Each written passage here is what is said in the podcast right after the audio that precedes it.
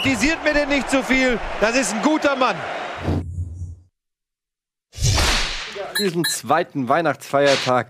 Donny O'Sullivan heute nochmal zu Gast. Schön, dass du da bist. vielen Dank. Ich freue mich sehr, hier zu sein. Ähm, auch neben Tobi, das immer meine, der immer sehr, sehr gekonnt meine Inkompetenz auffängt. Ja, und meine Messages komischerweise immer mehr ignoriert. Wenn ich dir bei WhatsApp meine Spielanalyse schicke, es kommt wirklich drei Stunden keine Antwort, gehe ich auf Twitter im Sekundentakt irgendwelche Kommentare zum Sp- Bundesligaspieltag. Die Gewichtung ist schon eindeutig, äh, ja, Punkt. Sie ist schon eindeutig. Okay. Tobi, schön, dass du da bist. Guten Tag. Hallo. Äh, zweiter Weihnachtsfeiertag. Wir haben uns heute eine bisschen besondere Sendung ausgedacht. Natürlich werden wir noch mal über den 16. Spieltag sprechen, der vergangenen englischen Woche. Ähm, und äh, dann haben wir einen besonders Schmankerl. Jeder von uns hatte die Aufgabe, die Top 5 Spieler der Hinrunde äh, aufzuschreiben. Keiner weiß, was die anderen haben. Hat. Haben. Was die anderen beiden haben. Gewählt haben. Ge gewählt haben. Und äh, ausgerechnet der Migrant aus Irland. und, Das musste äh, ich mir antrainieren, dass ich hast so ein du einen deutschen wüsste. Nee, ich habe nicht mal, nicht mal eine deutsche Staatsbürgerschaft tatsächlich. Wie, wie ist denn das eigentlich? Darfst du dann alles hier irgendwie? Ja, Ist das denn alles? Aber das habe ich mich selber tatsächlich auch schon oft gefragt, dass wenn irgendwann, aber es hat, ich habe einen Führerschein gemacht, ich habe Abi gemacht, ich habe äh, studiert, das kam noch nie vor. Ich, ich habe das Gefühl, ich rutsche durch das, rutsche einfach Du System. darfst auch wählen, oder? Als EU-Bürger? Nee, we- äh, äh, nur EU-Wahlen, aber keine. Stimmt. Äh, vielleicht auch besser. Also so. eine gute Ausrede. Ja, eigentlich kannst schon. Du, kannst du. Äh, Nee, ich bin ja total politisch interessiert und so. Sorry, Eben, Leute. aber ich kann einfach nicht, Äh, ich kann genau, euch nicht helfen. Ich, Ich, kann euch die Entscheidung nicht abnehmen. ich gehe jetzt äh, Samstag nicht feiern, damit ich Sonntag irgendwie fit bin wegen Wahlen, sondern ich gehe halt feiern, weil ich darf eh nicht wählen. Sorry, Ja, ja, ist ärgerlich. Ich bin total gern dabei. ja, Donny O'Sullivan wird seine Top 5 geben, ich werde meine Top 5 geben und Tobias Escher wird seine Top 5 der besten Spieler der Hinrunde, der quasi Hinrunde. Einigen wir uns darauf, wir nennen es Hinrunde. Ja? Ich Ja. finde, es ist so, man sagt ja auch äh, beim Schlafen, für mich ist immer der nächste Tag, nachdem ich geschlafen habe, auch wenn ich weiß nicht, wenn ich um 1 Uhr nachts noch wach bin und morgen sage, dann Ja, ja. meine ich natürlich den Tag, der mit dem Aufstehen beginnt. Also Gehört ja Äh. auch äh, zur Rubrik der ähm, äh, verbotenen Gags. Also hat auch Florentin mal eine Moin Moin gesagt, wenn man ganz kurz abschweifen darf. Das ist so äh, wie die Horcruxe, nee, wie heißt es, die, die, die unverzeihlichen ähm, bei Harry Potter. Und da gibt es auch die unverzeihlichen Gags und dazu gehört diese Gags, wenn jemand macht, von wegen, du bist auf einer Party, es ist 12 Uhr eins und dann äh, ist man eigentlich am Sonntag zum Brunchen verabredet und dann sagt man so, ja, ciao Leute, wir sehen uns morgen. Und dann kommt immer einer und sagt so, wie morgen? Du meinst, wie morgen am Montag? Montag wie, oder wie, was? wie Montag? Ja, wir, wir, haben doch, wir haben doch heute gebruncht. Das sind die verbotenen Gags. Genauso wie wenn du sagst, ah ja, äh, ich habe ein kaputtes LCD-Display und, das- und einer im Raum immer. LCD-Display, das heißt LC-Display. Das D in LCD ist Oh schon das Gott, Display. Oder HIV-Virus. Ah, Den kannte ich noch es gar nicht. ist HI-Virus. Tut mir leid, dass du ein Idiot bist. äh, nee, also das äh, stimme ich dir vollkommen zu. Äh, das, aber das ist ein anderes Thema. Wir sind hier nicht bei Fair. Wir sind bei knallhart investigativen Fußballjournalismus, Bundesliga und wir äh, journalieren jetzt den 16. Spieltag in unserer Bundesliga-Analyse.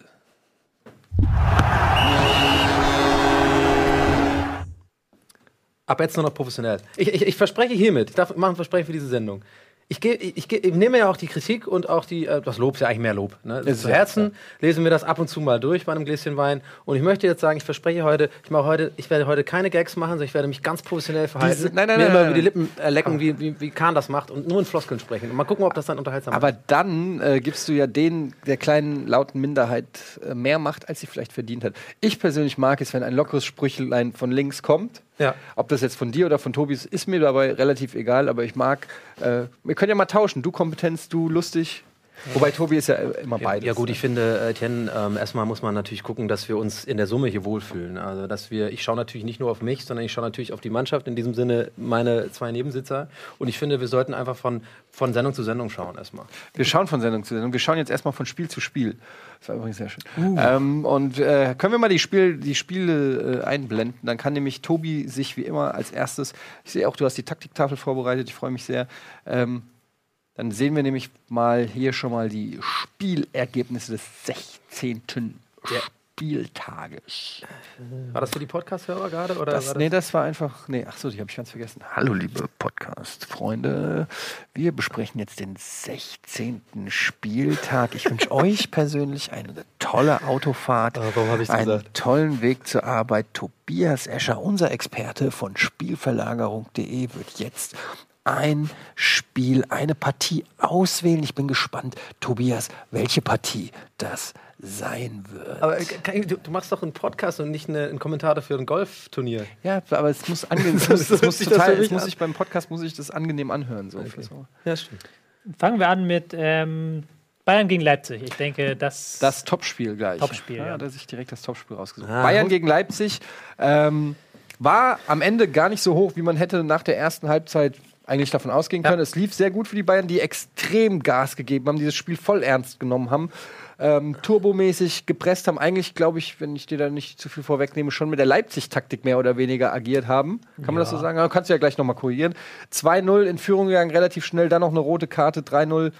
Ähm, da war im Prinzip in der ersten Halbzeit das Spiel gelaufen und in der zweiten Halbzeit hatte ich so das Gefühl, ja, so ein bisschen wird, wurde noch aufs Tor gespielt, aber eigentlich war beiden Mannschaften klar, wer die drei Punkte mitnimmt und dabei haben wir es dann auch alle belassen. Ja, ich denke mal, die rote Karte ist auch absolut unstrittig. Also das war für mich halt, es war klar, klare, also Notbremse ist es ja dann in dem Sinne technisch gesehen nicht, ne, wenn's, wenn, wenn noch ein Mann da äh, dahinter war, aber es war, glaube ich, äh, klare äh, Verletzung des Gegenspielers, Es war aufnehmend eingestiegen. Es war wirklich ein brutales Foul, muss man sagen, Ja. finde ich. Und äh, gleichzeitig noch, ich weiß nicht, inwiefern das in die Entscheidung mit reingespielt hat, ähm, muss man sagen, wenn er nicht gefault hätte, hätte es wahrscheinlich geklingelt. Also kommt drauf an, es wäre schon ein Robben schon sehr anspruchsvoller. Mhm. Pass gewesen, aber ich traue Lahm zu, dass er diesen Pass auf den komplett freien Robben gespielt hätte.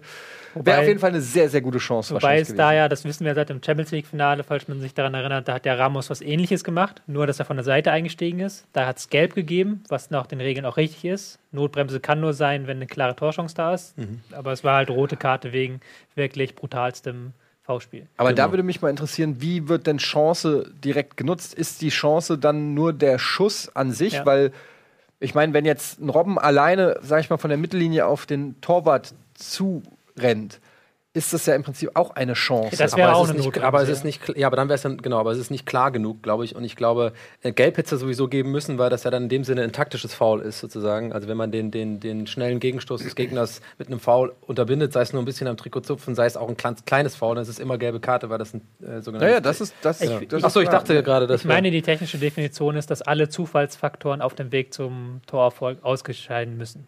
Ah, okay. Also es kann ja sein, dass der Pass zum Beispiel nicht ankommt oder scheiße Okay. gespielt wird oder sowas. Ja. Wenn halt dann tatsächlich direkt abgeschlossen werden könnte oder einfach nur nach geradeaus laufen muss, dann ist es eine Notbremse. Es war ganz geil, wenn das wirklich vor so ein Sportsgericht kommt und dann ist aber, weil du hast ja gesagt, der Pass, der weiß man nicht, ob der ankommt, dass er wirklich sagt, ey Leute, das war lahm. Also, ist doch klar, dass er den Pass Ja, aber the- du, du, du, du machst dich lustig drüber, aber Ja. theoretisch könntest du ja wirklich seine Passgenauigkeit, also wenn ich mir jetzt so ein Gerichtsverfahren vorstelle, wo Geil, so ein Anwalt geht, der sagt, okay, wir haben hier Philipp Lahm, der hat in seiner Karriere von dieser Position Ja. auf diese Position 200 Pässe gespielt, davon kamen 98 Prozent an. Deshalb ist äh, die Chance, dass der Ball ankommt, höher als die Chance, dass der Ball nicht ankommt. Deshalb ist hier eine klare, äh, ge- kann man hier nicht von Zufall reden, sondern von einer klar unterbundenen Torschance. Also theoretisch, Ja. deshalb meine ich das nämlich, ähm, weil es sind oft, werden so Fouls gepfiffen, wo ich sage, okay, wenn der das Foul jetzt nicht gemacht hätte, wäre der Typ auf jeden Fall allein aufs Tor zugegangen, aber es wird nur mit Gelb geahndet, weil es halt noch relativ weit weg ist. Aber ähm, Ich stelle mir auch gerade kurz diese, diese Gerichtsverhandlung von dir, habe ich mir direkt, direkt bildlich vorgestellt. Nur, dass es halt vor so zwölf Geschworenen sind, die alle in so einem Bundesliga-Trikot sitzen. alle mit äh, bayern lahm Ja, so wie bei, bei, beim aktuellen Sportspiel. So ein oder zwei haben halt so einen Schal an, irgendwie so von Dortmund oder so. Und natürlich der Typ, der die Rede hält, hat so ein komplettes äh, Schiedsrichterkostüm Ja. mit Stutzen und allem. Man erzählt so, ja, aber wenn Sie sich die, zwei, äh, die Passquote von Philipp Lahm anschauen, dann kann das nur. Okay. Ähm, Donny, hör auf mit Albernheiten. Achso, ich bin ja seriös heute, ja. Also gut, toll, ähm, Herr Hörde, das, das, das sehe ich ein. Das haben Sie richtig gesagt. Tobias Escher. Das ist immer gut. Dann schnell Das ist immer so rüber in die. Kompetenzecke. Ähm, ich finde, es war eine rote Karte, aber ich finde, das Spiel war vorher schon so halbwegs entschieden. Also das hat dann nochmal den Sargnagel, den letzten reingedrückt. Aber die Bayern waren vorher schon so drückend überlegen, dass man nicht das Gefühl hatte, da brennt noch irgendwas an.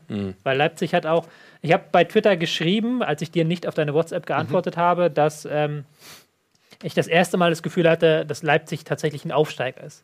Die sind ja halt so von den Möglichkeiten her so viel größer, dass man vergisst, dass sie letztes Jahr diese ganzen Spieler noch zweite Liga gespielt haben.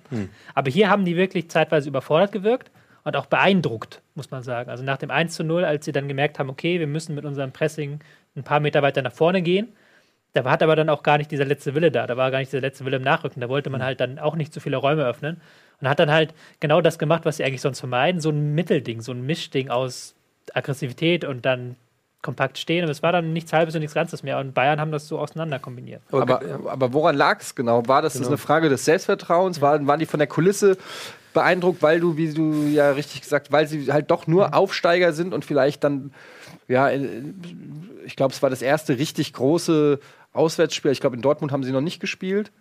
In Dortmund haben sie gespielt, zweiter Spieltag war das, glaube ich. Aber ich glaube, das war zu Hause. Das kann auch sein, ich bin mir gar nicht sicher. Ähm, das 1 zu 0. Jedenfalls, dass sie da vielleicht beeindruckt waren oder so, weil wir haben ja äh, davor noch drüber geredet, wie souverän sie gegen Ja. Hertha gewonnen haben. Und ähm, man hatte ja auch vor dem Spiel das Gefühl, da kommt eine sehr selbstbewusste Leipziger Mannschaft, aber davon war dann plötzlich nicht mehr so viel zu sehen. Es ging von Anfang an eigentlich nur noch auf Ja. ein Tor. Ja, also es war halt, ich war überrascht, dass sie auch vergleichsweise schlecht verteidigt haben. Wir hatten ja jetzt ähm, ähm, in der Sendung vor einer Woche hatten wir eine Vorschau gemacht. Da habe ich ja an der Taktiktafel gezeigt, wie wichtig es ihnen ist, halt das Zentrum zu dominieren, also wie sie da eng stehen. Und jetzt haben sie vergleichsweise breit verteidigt, haben so ein bisschen das Zentrum geöffnet. Und was dann der zweite Faktor war, ist, dass Guardiola, äh, Guardiola sage ich schon, Ancelotti sich ein bisschen was ausgedacht hat. Ähm, jetzt ein, hat ein 4-2-3-1 spielen lassen. Willst du das zeigen auf der Ich habe es auf Tafel? der Taktiktafel tatsächlich da. Mit Thiago auf der 10, ne? Mit Thiago ich auf der gerne 10, drüber reden, ne? interessanterweise. ich Das sehr gut. war ein bisschen überraschend, ähm, hatte man nicht vor mit gerechnet. Ähm, dann haben die Leipziger, die ja normalerweise sehr kompakt stehen, also da sind die Außen dann sehr weit drin und auch hier hinten sehr weit drin, die haben ein bisschen breiter verteidigt. Wohl auch aus Angst vor dem Flügelspiel der Bayern, das ja traditionell stark ist, damit man Robben direkt aufnehmen kann und einen Costa. Hat aber dann dazu geführt, dass natürlich das Zentrum nicht mehr so kompakt war. Und dann war halt hier der Thiago, der sich immer wieder diese Freiräume gesucht hat, der immer wieder geguckt hat, wo kann ich mich anspielbar machen und dann halt tatsächlich auch anspielbar war. Und der zweite Faktor war halt, dass Alonso, wenn er sich zurück hat fallen lassen, der wurde überhaupt nicht gestört. Also die Stürmer sind dann nicht mitgegangen äh, in der Anfangsphase und dann gab es halt ganz oft diesen Pass einfach, wie Alonso die erste Reihe überspielt hat zu Thiago und der den Ball dann halt verarbeiten konnte und mit seiner ganzen Kreativität dann verteilen konnte. Also das war halt wirklich sehr gut gemacht, aber auch wenig Gegenwehr dann von ähm, Leipzig. Und wie erklärst du dir das? Ja, kann ich mir nicht so richtig erklären. Also, dass sie am Anfang gesagt haben, okay, wir gehen nicht ganz früh rauf, wir wollen erstmal kompakt stehen, das ist, kann man machen. Aber es war dann auch so ein bisschen gegen ihre DNA vielleicht. Und dann hat man auch nicht mehr diesen Sprung geschafft. Wenn du dann schon 1-0 hinten liegst und dann jetzt plötzlich vorne anlaufen musst und weißt, okay, die haben so eine Passgenauigkeit, die Bayern drin, dann wird es schwierig. Also schon auch eine psychologische Sache. Ich wollte mich ich auch auch, ja. äh, interessanterweise was ähnliches fragen wie Etienne, weil ich auch das Gefühl habe, ähm, dass die beeindruckt waren. Ne? Also ich habe teilweise auch manchmal hat man in Paulsens Gesicht, in, in seinem Gesichtsausdruck einfach so die Verzweiflung gesehen. Mhm. Ich glaube, dass man so merkt, okay, fuck, das ist halt Bayern hier so. Ne? Wir sind jetzt in der Allianz Arena, das ist einfach eine ganz andere Liga, was die spielen.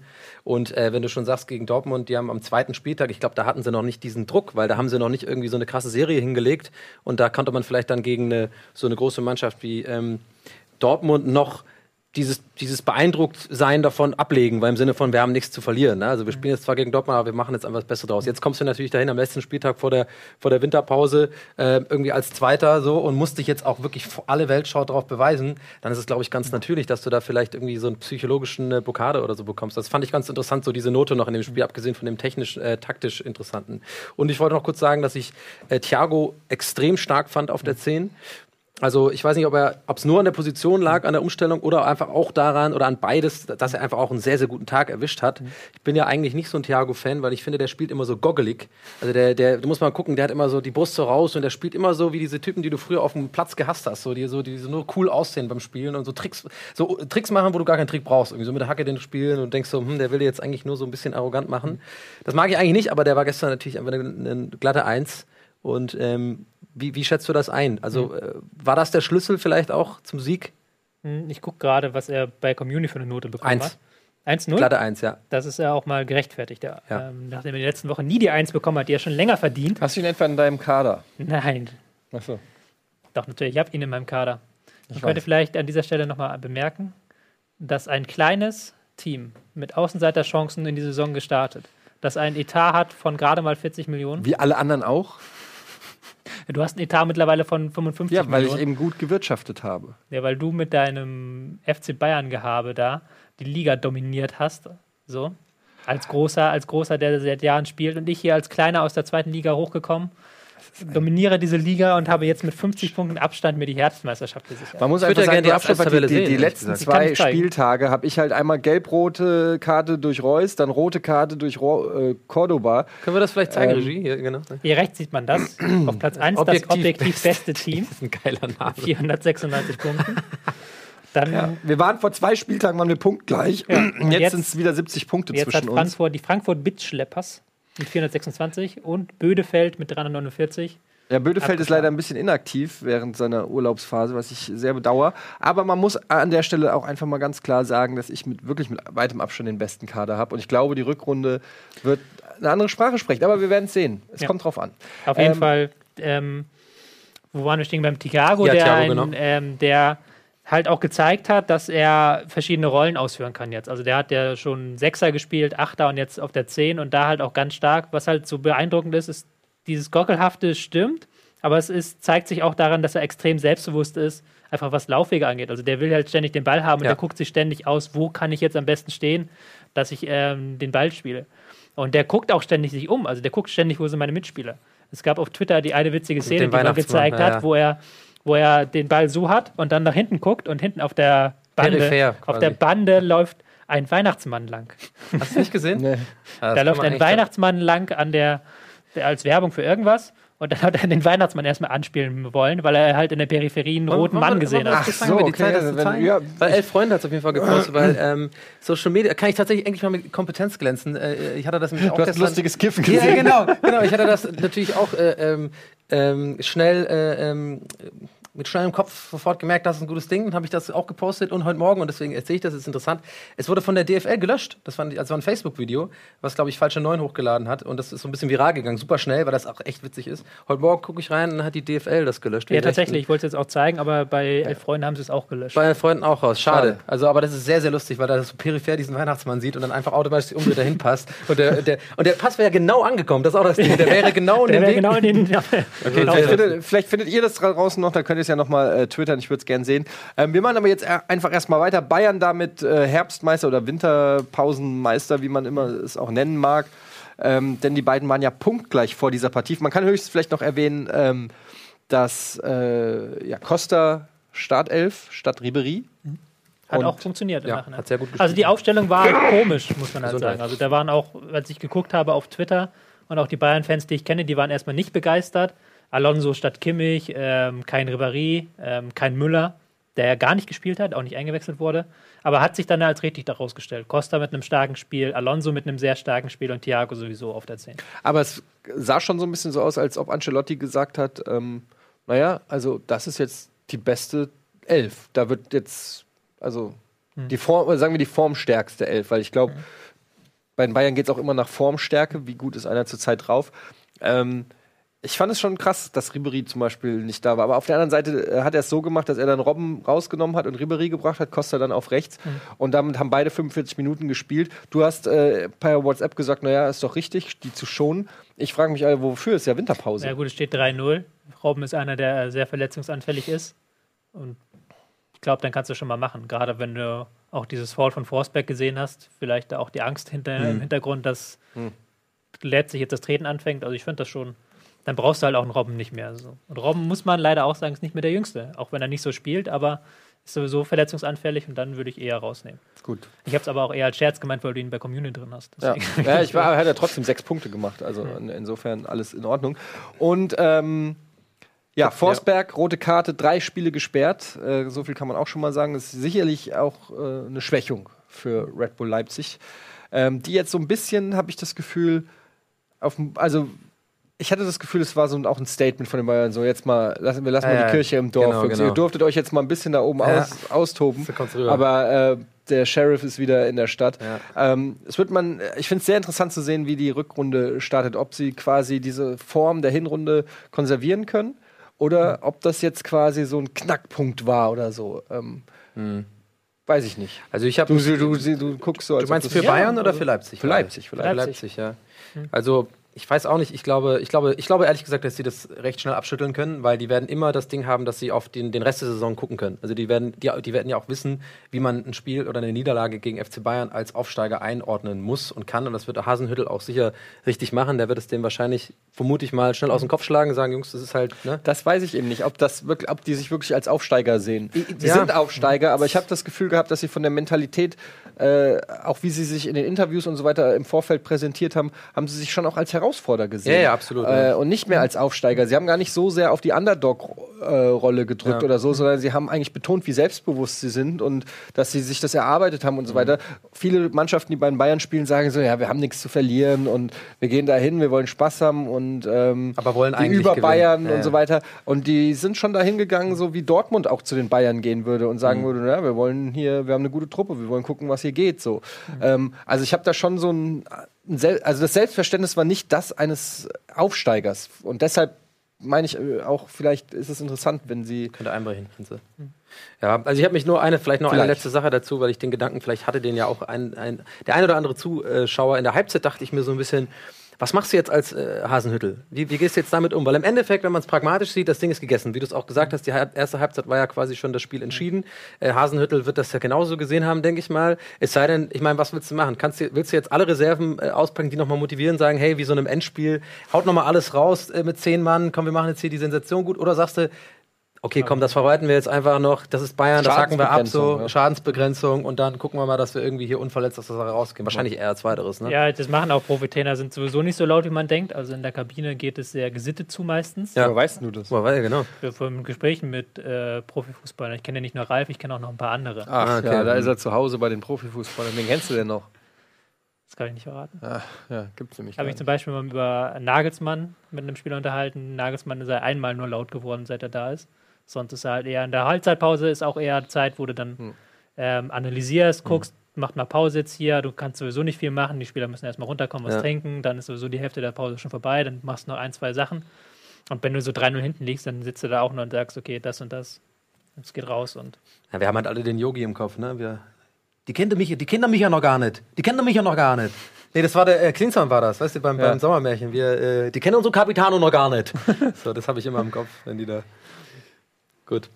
Ja, ja, aber äh, war ein gutes Spiel, oder? Ich Also- meine, hat, hat trotzdem Bock gemacht anzugucken. Also heißt ich- jetzt nicht, dass sie nicht laut werden auch mal in der Halbzeitpause. ja, ich glaube das nämlich auch nicht so ganz. Ich bin da nicht so ganz. Genau, ich es, glaube kommt, es, aber. kommt, es kommt auch drauf, auf, aufs Spiel an. Wenn, Ja. da, wenn du siehst, die sind lauffaul, Aber- halten sich an keine Vorgaben und machen nur Scheiße, dann wirst du auch Klar. mal, äh, weiß ich nicht, zusammengefaltet. Aber wenn du im Prinzip machst, was dir aufgetragen wurde, aber die Bayern da mit zwei sensationellen Schüssen dir die Dinger da Mhm. reinhauen oder so.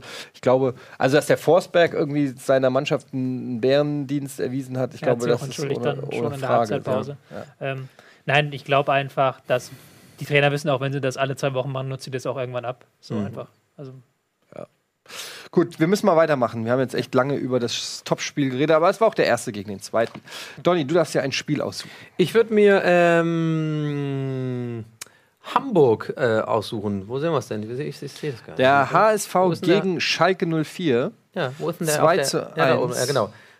Fand ich einfach, weil ich mich ein bisschen vor. Ich bin ja jetzt seit sechs Wochen Hamburger und ich bin ja so ein Lo Lokalpatriot. Ich find, bin ja immer so der Meinung, man, man muss oder man sollte oder man kann ruhig mal die Vereine mögen. Äh, wie bei mir Hertha nach zwölf Jahren Berlin. Ich mag halt die Hertha irgendwie so ein bisschen. Mag Stuttgart, weil ich daherkomme. Und jetzt halt natürlich auch ein bisschen den HSV, weil ich mich einfach ein bisschen freue darüber, dass die aus dieser Misere rausgekommen sind irgendwie und dass es langsam ein bisschen bergauf geht, hat man das Gefühl. Schalke ist ja jetzt kein absoluter No-Name. Eine schlechte Leistung in dem Spiel, fand ich, also von, von beiden Mannschaften. Aber mich hat es auch gefreut, dass Nico Müller für mich eine gute Leistung abgeliefert hat. Und ähm, mich hat es gefreut für ihn, dass, dass er auch mal wieder, ich habe, glaube ich, in der vorletzten Bundesliga auch gesagt, dass ich Nico Müller für einen hervorragenden Fußballer halte und ich ihn, ihn in der falschen Mannschaft eventuell sehe, weil er, glaube ich, ähm, ja, auch geile Mitspieler braucht, um das wirklich zu entfalten. Aber er hat, ähm, Dienstag war das, ne? Hat er, hat er sehr gut gespielt und ich freue mich einfach für den HSV, dass, dass, die das, dass die das gewonnen haben. Einfach so ein, eine ehrliche Freude dafür. Ja, also wie du es schon gesagt hast, ähm, Schalke sicherlich auch kein Fallobst, wobei es auch schon auffällig ist, dass ähnlich wie auch bei Gladbach und Wolfsburg, also das ist alles, auch Leverkusen kannst du ein Stück weiter zuzählen, dass das eigentlich alles Vereine sind, die äh, vom Budget, vom Etat her dem weiter oben angesiedelt sind, ähm, dass die es einfach nicht schaffen, auch in Dortmund eine konstante Leistung abzurufen. Das ist schon auffällig, dass das vielen Vereinen in dieser Hinrunde zumindest nicht geglückt ist, ähm, finde ich. Ist schon krass, dass es so viele getroffen hat, die ähm, ja, die so gut sind. Und ich äh, unterstreiche nochmal meine Theorie, die ich ja schon mal vor ein paar Wochen hier geäußert habe, dass es mittlerweile gerade die Vereine, die auf dem Hochgeldsegment investieren, also so Spieler für 20 oder 15, ab 15, 10, 15, 20 Millionen Ja. holen, dass, ähm, dass da oft nicht der Skill dahinter steckt, äh, dahinter steckt, den man sich erhofft mit den Summen, die du ausgibst. Also, wenn ich sehe, was, weiß ich, ein kleiner Verein, oder guck dir jetzt Leipzig an, weiß ich, was haben die für, ist das vielleicht ein schlechtes Beispiel, aber was haben die für Cater gezahlt? Bestimmt Sechs irgendwas 20. 20, ja? Nee, muss ich mal gucken. War das, war das wirklich so viel? Ich hätte meine gesagt, zweistellig auf jeden Fall. Oder sechs, Forsberg. Sechs oder sieben Millionen oder so hätte ich jetzt gedacht. Ich weiß jetzt, nicht, vielleicht ist das auch das gänzlich falsch scheiße Ich Beispiel. glaube, für Burke hat man auf jeden Fall mehr bezahlt. Ja, für Burke hat man mehr gezahlt, aber der spielt ja auch noch keine richtige Rolle. Ähm, Und auf Transfermarkt wahrscheinlich gucken, nicht? Ich gucke auch mal kurz nach. Aber was ich eigentlich sagen will, ist, dass, dass die halt viel Geld ausgeben für ähm, Spieler, die dann aber vielleicht gar nicht das entsprechende Leistungsniveau ähm, mitbringen. Ähm, oder dass, dass es nicht dem Preis entsprechend ist, aber dass die, die Preise momentan so hoch sind auf den Märkten, dass jedes Talent, das drei gute Spiele am Stück macht, ist plötzlich 20 Millionen wert. Dann holst du den, die Erwartungshaltung ist da, oh, da hat er aber für 20 Millionen eingeholt. Ja. Ich sag mal so ein, wie heißt der, Dragovic von Leverkusen oder so. Äh, äh, andere holen da vielleicht, äh, hier, Orban. Oder, ja, aber ich glaube, man muss auch die 15 Relation Millionen. sehen. Okay. Ich glaube, die, die Relationen haben sich geändert. Entschuldigung, wenn ich dich unterbreche, aber ich glaube, das ist ja heutzutage so, gefühlt ist ein 20 Millionen Spieler heute das, was ein, vor zehn Jahren ein 2 Millionen Spieler war, sozusagen. Also es ist ja alles so teuer geworden. Ja, aber es gibt ja immer noch die Vereine, die das Geld nicht haben und deshalb äh, auf andere Spieler zurückgreifen müssen. Und diese Spieler sind teilweise qualitativ nicht schlechter. Ein Willi Ormann kam aus der zweiten Liga, ein Dominik Heinz, oder wie heißt heißt der Dominik Heinz aus, äh, von, vom ersten FC Köln, kam auch aus der zweiten Liga. Das waren gute Innenverteidiger in der zweiten Liga, die jetzt Leistungsträger sind. Benjamin Hübner, äh, Leistungsträger bei, bei Hoffenheim. Das sind alles Spieler, die nicht 20 Millionen kosten. Timo Werner. Ja, ähm, ja gut, der war schon wiederum teurer. Aber ähm, und du und dann holen die ähm, großen Vereine holen irgendwelche Superstars aus Russland, die viel Geld kosten, die viel Gehalt kosten, aber die diese Leistung einfach gar nicht bringen. Und dann hast du plötzlich so einen aufgeblähten Kader, der irgendwie 300 Millionen wert ist, aber vom Leistungsniveau nicht unbedingt viel besser ist als die aktuelle Hertha-Mannschaft zum Beispiel. Ja, also Ja. da steht dann auch manchmal das Geld, was man hat, nicht in Einklang mit der Scouting-Abteilung. Ganz Ja. klar. Ähm, aber das ist nur so eine Beobachtung, mit der ich ein bisschen versuche zu erklären, warum vermeintlich Mannschaften, die viel Geld ausgeben, ähm, nicht so recht. Guck, ähm, Bartra bei, äh, bei Dortmund wurde als Hummels Nachfolger geholt. Ist in keinster Weise. Und er hat auch wie viel gekostet? Auch 20, Auch 20 Paar Millionen oder was? Das ist kein, äh, also kein besonders auffällig guter Innenverteidiger. Aber er Zumindest in spielt eigentlich Saison. meiner Meinung nach schon eine ganz gute Saison. Also jetzt nochmal jetzt noch mal, also- ein bisschen zu klug Ja, aber es ist natürlich kein Hummels. Also Ja. Ja, 2-1 das stimmt, aber ein aber schlechter schwierig. Kauf war das jetzt nicht. Nee, nee, das nicht, aber es stimmt schon. Also auf dem Niveau dann gibt es auch nicht so viele Spieler, sagen wir mal so. Also es ist einfacher Hm. für einen Hoffenheim vielleicht einen Spieler zu ersetzen auf einem adäquaten Niveau als für Bayern oder Dortmund. Muss man auch ganz klar sagen. Weil wenn du zum Beispiel guckst, Bayern versucht ja seit Jahren Robben und Ribéry zu ersetzen, so ein bisschen. Hm. Und selbst Costa und äh, Coman will ich gar nicht schlecht reden, aber die haben halt jetzt immer noch nicht das ist Niveau klar, das sind Weltklasse-Spieler Ja. und Weltklasse-Spieler gibt es natürlich nicht wie Sand am Meer, aber es, es geht mir auch gerade um, es ist ja nicht, um, Ja, ist ja nicht umsonst so, dass jetzt auch äh, Bayern mit Süle und Rudi von Hoffenheim zwei Spieler holt, Mhm. die jetzt eben nicht mehr 40 Millionen kosten oder weiß ich nicht was, sondern wo man sagt, das sind einfach gute, solide Spieler. Mhm. Ja, und äh, vielleicht müssen diese großen Vereine einfach mal wieder gute, solide Spieler holen Mhm. und nicht irgendwie versuchen, das geilste Top-Talent aus irgendwo holen. Also keine Ahnung, ist jetzt auch. Nee, ich finde, du hast auch voll recht. Sollte man gar, brauchst du, glaube ich, gar nicht so abtun. Ich glaube, da ist ziemlich viel dran. Und ich finde, er wollte es auch gerade sagen, mit den gerade die, die Spieler, die jetzt Bayern geholt hat, es war auch, glaube ich, während dem Spiel äh, ein bisschen auch das Thema auf äh, Social Media. Und ich glaube auch der ein oder andere Kommentator hat es angesprochen, dieses, dass man ja denkt, die sind jetzt, die müssen jetzt lernen, einen neuen Fußball zu spielen, irgendwie die Bayern. Die müssen sich dem neuen Fußball anpassen und so. Es hat natürlich jetzt mit den alten Spielern gegen Leipzig gut geklappt. Aber dennoch finde ich das recht modern, dass da Bayern jetzt schon die, das Auge drauf hat. Wir müssen jetzt eben auch mal sowas wie Rudi oder so holen, damit wir uns sozusagen dem neuen Fußball, der sich wie wie der jetzt einfach ist, anpassen. Ne? Dass es darum geht, jede Position bestmöglich zu besetzen für, für die Fähigkeiten und nicht nur darum geht, sozusagen einen großen Namen zu holen und zu hoffen, an dem können wir die ganze Hoffnung aufhängen und der wird schon richten. Ich so, bin da ne? drauf gekommen, weil wir ja beim HSV gegen Schalke waren und da war dann natürlich so ein Beispiel wie Halilovic, der sehr viel Geld gekostet Ja. hat und im Prinzip keinen Ertrag gebracht hat und für die Kohle hättest du vielleicht, was weiß ich, Marcel Risse oder so holen können, Ja. der äh, vielleicht hat den HSV wesentlich weitergebracht hat. Ist auch egal, ist Ja, alles ist auch interessant, dass Theorie. bei HSV jetzt ausgerechnet Gregoritsch, Wood Ja. die Spieler sind. Kostic, okay, Kostic hat viel Geld gekostet und bringt es, aber ansonsten Ja. sind das halt eher die Spieler, die jetzt den Aufschwung tragen. Aber Kostic hat auch noch nicht über einen langen Zeitraum, äh, finde ich, bewiesen, dass er die Kohle wert war. Ja, ansonsten 2-1. Ähm, Bobby Wood hat das Tor geschossen in, und ähm, Müller und, und Müller, Ja. genau, ein verschossener Elfer Von Giroud, von Giroud, wo ich mich frage, warum schießt der Innenverteidiger die Elfer? Kapitän, ich weiß es nicht. War auch schon, äh, am Anlauf habe ich schon wieder gesehen, dass der nicht reingeht. Der war schon wieder, also gut. Was äh, war besonders? War es die Körperhaltung oder? Ja, also ganz langsam, dann mit so ganz großen, langsamen Schritten. Und es wirkt irgendwie so. Also so, hey, ich mache jetzt hier mal, ich lasse mir mal was einfallen. Und ich finde immer Leute, die beim Elfmeter irgendwas Besonderes machen wollen, ist mir immer gleich unsympathisch. Ich, ich, Ja. ich möchte den, wenn, wenn einer ein Elfer steht, möchte ich den Standard, das Standardding. Andi Breme. Ja, da fünf Schritte Abstand, Ja. konzentrieren, Ding reinwemsen und nicht irgendein, irgendeinen Trick machen, irgendeine Besonderheit dich irgendwie präsentieren wollen oder so. Ich mag das nicht. Ich, ich mag es, wenn es da konservativ zugeht. Also wie Lewandowski zum Beispiel das gemacht hat. So. Lewandowski zum Beispiel, der einfach konzentriert das Ding reinhaut, ohne irgendwelche Spirenzchen. Wobei, der hat es auch schon anders gemacht. Ist egal. Ähm, HSV Schalke 2-1. Was ist los mit Schalke, Tobi? Ähm, Verletzungssorgen vor allen Dingen. Sie haben keinen Stürmer mehr vorne drin. Haben jetzt in der Hinrunde erstmal, am Anfang hatten sie auch keine erste Elf, da haben sie ja viel rumprobieren müssen. Dann haben sie es gefunden, relativ gut durchgezogen. Und jetzt haben sie wieder ähm, Kuddelmuddel quasi drin. Und ist dann besonders schwierig, wenn du gegen Hamburg spielst, eine Mannschaft, die jetzt extrem aggressiv zu Werke geht, mit extrem hohem Pressing. Du bist, wird erwartet, dass du das Spiel machst. Und dann hast du eine ganz junge Elf, die nicht eingespielt ist. Das ist halt so quasi schlechtmöglichster Ausgangspunkt. Aber wann war denn den letzten Mal, äh, so gefühlt in den letzten zehn Jahren mal kein Kuddelmuddel bei Schalke? Ja, gut. Jetzt, das ist für mich der Verein, Mitte wo der immer irgendwie Hinrunde. Unruhe ist. Mitte der Irgendwas- Hinrunde war er noch relativ. Man hat ja nach Ja. diesen fünf Niederlagen am Anfang hat man eine gute Siegesserie gestartet. Ja. Und dann jetzt, ja, jetzt hat man wieder Probleme. Aber wenn du Konoplianka vorne im Sturm spielen lassen musst, der jetzt auch kein richtiger Stürmer ist und auch keine Bälle festmachen kann, hast du natürlich engeren Rahmen so zum Spiel. Da ist von auszugehen, dass Schalke da nochmal im Winter auf dem Transfermarkt eventuell tätig äh, wird. Mhm. Afdijay wurde eingewechselt, hat auch getroffen. Also das wäre ja zum Beispiel auch eine Alternative. Vielleicht für die Zukunft, für den Sturm. Ähm, ja, aber auch für Schalke ist die bisherige Saison sicherlich unter den Erwartungen ähm, Wie immer. Sorry, dass ich nochmal drauf. Ja, aber ich, ich habe echt also- das Gefühl, für, für mich ist Schalke so ein.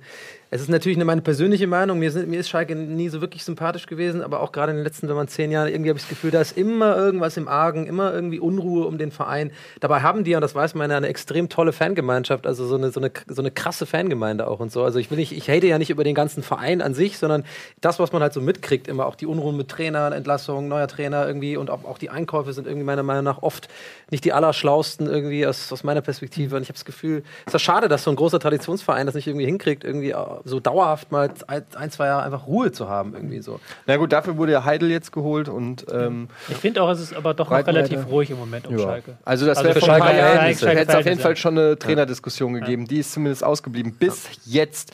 Wir machen mal weiter mit dem, weil wir müssen uns echt ein bisschen sputen. Wir haben so viel noch vor heute. Ähm, wir machen weiter mit der Partie Eintracht Frankfurt gegen Mainz 05.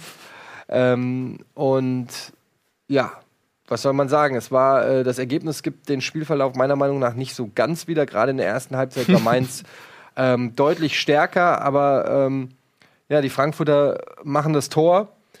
Ähm, dann rote Karte für, ähm, wer war es nochmal? Cordoba. Cordoba, genau. Shit, den habe ich ja sogar. Äh, Ist auch schon wieder der hat mir noch original minus 16 Punkte hat er, glaube ich, gemacht. Oder minus 14 Punkte. Du hast relativ Comunio. schlechte Punkte gemacht. Ja. Deswegen. Ähm, und ähm, ja, fand ich sogar eine, also selbst, also ich habe mich schwer getan, ihm da direkt Absicht zu unterstellen. Ich glaube, wenn man so ganz genau hinguckt, kann man sehen, dass es vielleicht nicht verhindert hat oder so, aber es war jetzt nicht so eindeutig für mich, dieser, wie er auf das steht. Habt ihr es anders gesehen, ja? Nee, es war, auch, war ja auch umstritten nachher, im Nachhinein die Frage, wem ist er da wirklich äh, Absicht, mit Absicht vorgegangen, Absicht zugetreten? Ähm, ich weiß es nicht, kann, man auch, schwer- kann man immer noch schwer auflösen im Nachhinein. Auf der anderen Seite hätten sie sich nicht beschweren können. Ich glaube, Donati war es mit zwei Ellbogenstößen, die auch beide jeweils hätten rot geben können, äh, die beide nicht geahndet wurden. Insofern finde ich schon okay, dass Mainz am Ende nur mit zehn Mann gespielt hat. Ähm, ja, und in der zweiten Halbzeit hat äh, Eintracht dann aufgedreht. Wieder mal mit dem jungen Ayman Barkok. Der Typ ist 18 Jahre. Ich kannte ihn vor zwei Wochen noch nicht mal, weil der aus der A-Jugend einfach gedraftet wurde während der Saison, weil Kovac da was gesehen hat. Und der Typ ist einfach, hat wieder ein Tor geschossen, eins vorbereitet, streichelt den Ball, also ob er Messi wäre, der hat einfach die dicksten Eier, die ich je gesehen habe, die ein 18-Jähriger, der eigentlich in Ehrfurcht erstarren sollte, wenn er da auf, in der Bundesliga auf den Rasen ja. geht. Er macht einfach seinen Nordweststadt-Tricks, äh, äh, Nordi-Style. Also ich finde es einfach nur geil. Der Typ ist äh, der Hammer, wie der spielt. Ähm, Sagst du ihm eine große Zukunft voraus? Oder? Wie gesagt, ich habe jetzt, also alles, was ich bislang von ihm gesehen habe, ist schon relativ äh, beeindruckend. Mhm. Ähm, groß, robust, äh, kann sich am Ball behaupten, äh, traut sich einiges äh, zu am Ball, hat Übersicht, äh, hat einen guten Schuss. Also bringt viel mit. Ist natürlich schwierig zu sehen, ob das ähm, ne, äh, über längeren Zeit, ich sag nur Sean Nandi oder so, da gab es schon so viele Spieler, die irgendwie mal ein paar gute Spiele gemacht haben, da hat man nie wieder was von denen gehört. Da muss man vorsichtig sein. Ich glaube, dass der Kovac das richtig macht, ihn behutsam aufbaut, immer mal 20 Minuten spielen lässt und so weiter. Man sollte jetzt auch nicht abheben, aber es ist natürlich geil. Irgendwie so ein junges Talent auch, also die Saison läuft schon mega geil. Vierter mhm. Platz für die Eintracht ist der absolute Hammer mhm. nach der letzten Saison. Und dann auch noch irgendwie so einen 18-Jährigen rausholen, der momentan alles wegrockt äh, und sein Marktwert quasi pro Spiel steigert, ja. ist natürlich schon auch äh, ist schon ganz geil. Also Glaubst du, dass äh, kurze Frage zu, ich frage mich das gerade und, und, und, äh, oder an euch, an euch mal die Frage, dass Kovac, hast ja gesagt, der hat jetzt so einen jungen Spieler, der führt den äh, behutsam ran, na, lässt ihn hier und da mal 20 Minuten spielen. Glaubst du oder glaubt ihr, das liegt darin, dass Kovac vor nicht allzu langer Zeit noch aktiver Spieler ist und sozusagen den modernen Fußball sozusagen schon mitbekommen hat und einfach weiß, wie man verheizt werden kann sozusagen. Dass wenn vielleicht die, es gibt ja viele Trainer oder die meisten haben ja früher auch mal professionell gespielt, aber doch länger her irgendwie, dass das ein anderer Fußball damals war. Und heutzutage, Kovac hat es ja noch so ein bisschen mitgekriegt. Oder ist das einfach nur menschliche Einschätzung sozusagen? Ja, würde ich schon sagen, dass der, also dass er ihm das zutraut, das sieht er im Training mhm. ähm, und ähm, dann hat er es auch im Spiel bewiesen, dass er es kann. Und ich glaube, dass es, was, was er dafür spricht, ist natürlich, dass äh, Kovac dann auch offensiv einwechselt und sich sagt, mhm. okay, also du kannst ja beim Start von 1-0 und einer hohen Karte oder wie auch immer, du kannst ja auch defensiver spielen und sagen, komm, wir bringen. Also unter Fee hätte ich glaube, hätte der glaube ich nicht gespielt. Also mhm. ich glaube, das ist dann schon auch Selbstbewusstsein von Kovac, dass er sagt, nee, der Jung, den, bei dem Jungen sehe ich was, den will ich spielen lassen. Mhm. Ob das jetzt damit zu tun hat, dass er selber mal Spieler war oder nicht. Es gibt ja auch andere Trainer, die junge Spieler ja. reinwerfen und fördern. Ähm, weiß ich nicht. Ich glaube, dass der Junge einfach durch seine Leistung überzeugt. Ja. Wieso lachst du so? Ja, weil ich, äh, weil ich einfach, ich, ich finde es interessant, weil äh, ich dachte, das wäre so eine richtig geile investigative Frage und macht so viel auf. Ich habe aber bei, bei der Fragestellung eigentlich schon deinen Blick gesehen, diesen so, nee, das hat überhaupt nichts damit zu tun. aber ich finde es sehr hilflich, dass trotzdem, es wurde sehr, es wurde elaboriert, Nein, was mich natürlich freut. Ich spreche ja gerne über die Eintracht. Ja, das glaube ähm, wusste ich. Willst du noch was sagen, Tobi? Bar Cock wäre auch ein guter Name für einen Schwulentreff, ne? okay. Danke. Ich wollte ja, sollte die Gags machen heute. Ähm, Danke, Tulle. Vielleicht noch mal kurz zu Mainz, kann man sagen, weil ich fand, die haben so ein bisschen unter Wert sich dann auch verkauft. Nach der roten Karte war es dann so ein bisschen aus, das Spiel. Aber sie haben eigentlich bis dahin sehr gut gespielt. Viele Chancen gehabt, ja. ja. Man merkt jetzt auch, also das könnte vielleicht, spricht für die Rückrunde, dass sie so ein bisschen vielleicht drunter gelitten haben, dass sie zweimal die Woche spielen mussten mit diesem Donnerstag-Sonntagsrhythmus sind ja auch eine Mannschaft, die sehr über die Laufstärke kommt, die, die immer wieder die Räume zuläuft und die auch im Konter immer mit sehr viel Sprints arbeiten und dann drei, vier Spieler vorsprinten. Das konnte man dann in der Hinrunde vielleicht nicht so abrufen, wenn man zweimal die Woche spielen muss. Hm. Und vielleicht geht das in der Rückrunde wieder ein Stücklein besser. Aber wieso Donnerstag, Sonntag? So schon Europa League gespielt. Ja, aber ist ja schon ein Weilchen her, ne? Ja, aber haben sie die Hinrunde, deswegen war es eher allgemein auf die Hinrunde bezogen. Ach so, okay. Dass sie deswegen in der Rückrunde vielleicht nochmal durchstarten können. Ähm, ja, ansonsten kann man noch erwähnen, Ergotta mit zwei Toren. Ähm, Meier war äh, krank, Grippe, sagt man zumindest. War gar nicht mit im Kader äh, wegen Grippeverletzung. Grippeverletzung. Grippeverletzung? Ähm, ja, keine Ahnung. Und ähm, ja, wie gesagt, die, die Mainzer hatten auch echt ein paar richtig gute Chancen. Radetzky die, äh, auch sehr gut gehalten, teilweise dann auch wieder, was mir oft auffällt, was Radetzky oft gerne mal macht, ist, er versucht das Spiel schnell zu machen und bringt damit seine gesamte Mannschaft in Gefahr. Nee, aber, aber, er wirft, macht einen schlechten Abwurf oder einen schlechten Pass, um das Spiel ja. schnell zu machen. Er versucht so ein bisschen Manuel Neuer nachzumachen, ohne, sag ich mal, die technischen mhm. äh, versiert, ohne die technische Versiertheit eines Manuel Neuers. Und oft klappt es auch und dann freue ich mich, dass wir einen Torwart haben, der das Spiel schnell macht. Aber es ist immer so 10% Angst schwingt immer mit und ähm, ja, wie gesagt, alle zwei, drei Partien äh, macht er da wirklich so ein komisches Ding. Ähm, die Frage ist, ist die Angst bei ihm oder ist sie bei dir als Zuschauer? Ja, sowohl als auch, wahrscheinlich. Als auch wahrscheinlich. Aber gut, er hat trotzdem gut gehalten, hat beim Kicker auch äh, eine 1,5 gekriegt, hat wirklich einige Torchancen mit tollen Reflexen vereitelt. Ähm, Gut, wenn der Kicker eine 1,5 geht, ne, dann kann man davon ausgehen, ist dass es sehr solide ist. Das, ist. das kann man so in Stein meißeln. Das kann nur richtig sein. ist in Euro eine 3. ja, genau. Ähm, gut, dann machen wir noch eine Partie. Ich darf wieder, ne? Nee, Ich Tobi. dran. Ach, Tobi, sorry. ähm, dann machen wir Hertha gegen Darmstadt. Oder, ja, da brauchen wir. Hat richtig international fair, dieses Ja, Spiel, eben, oder? das Das hat so ein richtiges, das ist so ein, das ist so ein Spiel. Nein, ich habe auf die Uhr geguckt, sehe, wir haben noch knapp vier Minuten. Ich denke, wir kriegen wir damit vier Minuten mit diesem, Ja, das glaube ich auch. mit diesem Spiel. Hertha gegen Darmstadt 2-0. Weil es, ähm, ja, war halt so ein typischer Hertha-Sieg so ein bisschen. Sie haben den Gegner halbwegs dominiert, haben ähm, selber aber auch nicht die großen Torchancen rausgespielt, haben dann über zwei Standards äh, mit Hilfe von Plattenhardt das 2-0 gemacht und haben das Ding dann souverän nach Hause gefahren. Was ich ganz krass finde bei der Hertha ist, dass sie einfach gegen die Teams aus der unteren Tabellenhälfte durchgehend punkten. Also sie haben gegen, aus der unteren Tabellenhälfte gegen alle gewonnen, Ja. außer gegen Bremen haben sie verloren und unentschieden gegen Augsburg, sonst nur Siege. Also Ja. je schlechter die Mannschaft ist, desto besser spielt Hertha. Das hatte ich ja letzte Woche schon mal gesagt bei dem Leipzig-Spiel. Da war es dann halt andersrum. Aber jetzt halt nochmal hier in dem Sinne, dass sie es halt konsequent schaffen, diese Mannschaften, die sich, äh, die spielerisch wenig drauf haben, wie Darmstadt, zu dominieren und ähm, auseinanderzuspielen irgendwie. Sei es mit einem Standard oder zwei. Aber was ja eigentlich eine Eigenschaft, so eine richtige meisterliche Eigenschaft ist. Also ich, Ja. äh, es erinnert mich total an, äh, ich bin ja Man United-Fan, das war ja damals auch so. ja. Wie viele Vereine findest du eigentlich noch gut? VfB Stuttgart und Man United sind meine Naja, zwei Vereine. So. und HSV Hertha habe ich eine Sympathie. Eine Sympathie. Und, und HSV ne? habe ich eine Ja, und Sympathie. die weil anderen ich hier 16 wohne. Vereine finde ich, auch- finde ich auch ganz gut. Schalke Ja, alle richtig Fangemeinde. geil, außer, außer Frankfurt.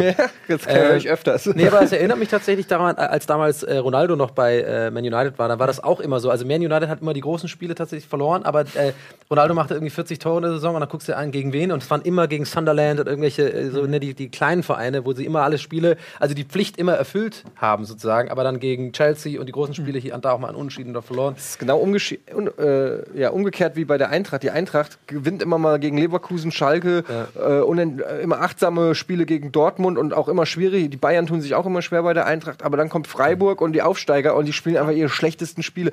Aber Also das, ist, das ist ja lustigerweise relativ normal. Also was heißt relativ normal? Aber das hat sich in den letzten Jahren in der Bundesliga so ein bisschen eingebürgert, dass Hm. viele Teams gegen die Schwächeren gut sind. Äh, gegen die Schwächeren schwäch sind und gegen die Guten gut sind. Weil natürlich, wenn wir auch dauernd von Pressing reden und von Aggressivität, aber das würde- sind natürlich wenn, Eigenschaften, die ich gegen die Bayern und gegen Dortmund eher abrufen aber wenn kann. diese Theorie stimmt, wären dann die Schwachen nicht weit oben in der Tabelle? Ja, nee, weil sie ja dann unten? nur diese zwei, drei Spiele gut spielen und dann trotzdem verlieren. Genau. Weil gegen Bayern verlierst du trotzdem, egal wie gut du spielst meistens. Ja, gut, Ja. nicht jeder. Ähm, Also das ist jetzt, diese Saison gilt das gar nicht so sehr. Also das habe ich jetzt für die Vergangenheit gemeint. Also Ja. diese Saison ist das ja durch Hertha unter anderem und auch durch Hoffenheim so ein Stück weit ad absurdum geführt. Weil die gewinnen ja ganz konsequent gegen die kleineren Mannschaften. Das stimmt.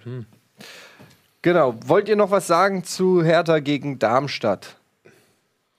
Kalu mit dem Tor. War das auch, war das auch bei Florentins Moin Moin, Darmstadt-Witze? Ähm, nö, aber könnte Aber man könnte eventuell. eigentlich hast du denn einen? Hast du Nee, denn ich habe einen? keinen. Ich habe nur einen Mainz-Witz. Den Okay, jetzt komm, hau raus. Donny und Etienne fahren zusammen nach Mainz. Geht ihr den? Nee. Sagt Donny, Mainz ist ein Drecksloch. Sagt das Etienne, geht- Mainz auch. Das heißt, der, der Witz geht eigentlich, laufen zwei Nutten durch Mainz. Sagt die eine, Mainz ist ein Dreckloch, sagt die andere, Mainz auch. Aber ich finde die persönliche Note ganz gut. Aber so macht ja nur Sinn, weil. Ah, und äh, das Schlimmste findet in Darmstadt. Ja, das, das ist auch gut. Habe ich mir gerade ausgedacht. Ja. Können wir Grillenzirpen eigentlich einblenden? Kannst du, kannst du keine nachmachen? Die kann ich tatsächlich. Was ist das Okay. Geräusch von einem Heuballen?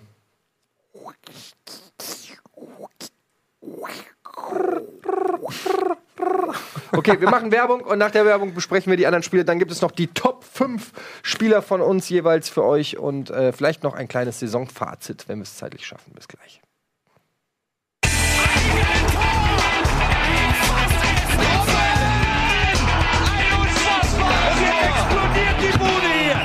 Kritisiert mir denn nicht zu viel. Das ist ein guter Mann. Das ist ein guter Mann. Herzlich willkommen zurück bei Bundesliga. Bundesliga, Bundesliga. Bundesliga. Bundesliga. Die Sendung mit dem Grillenzirpen. Ich wollte übrigens vorhin noch was sagen. Achso, ach, kam's nicht. Stark.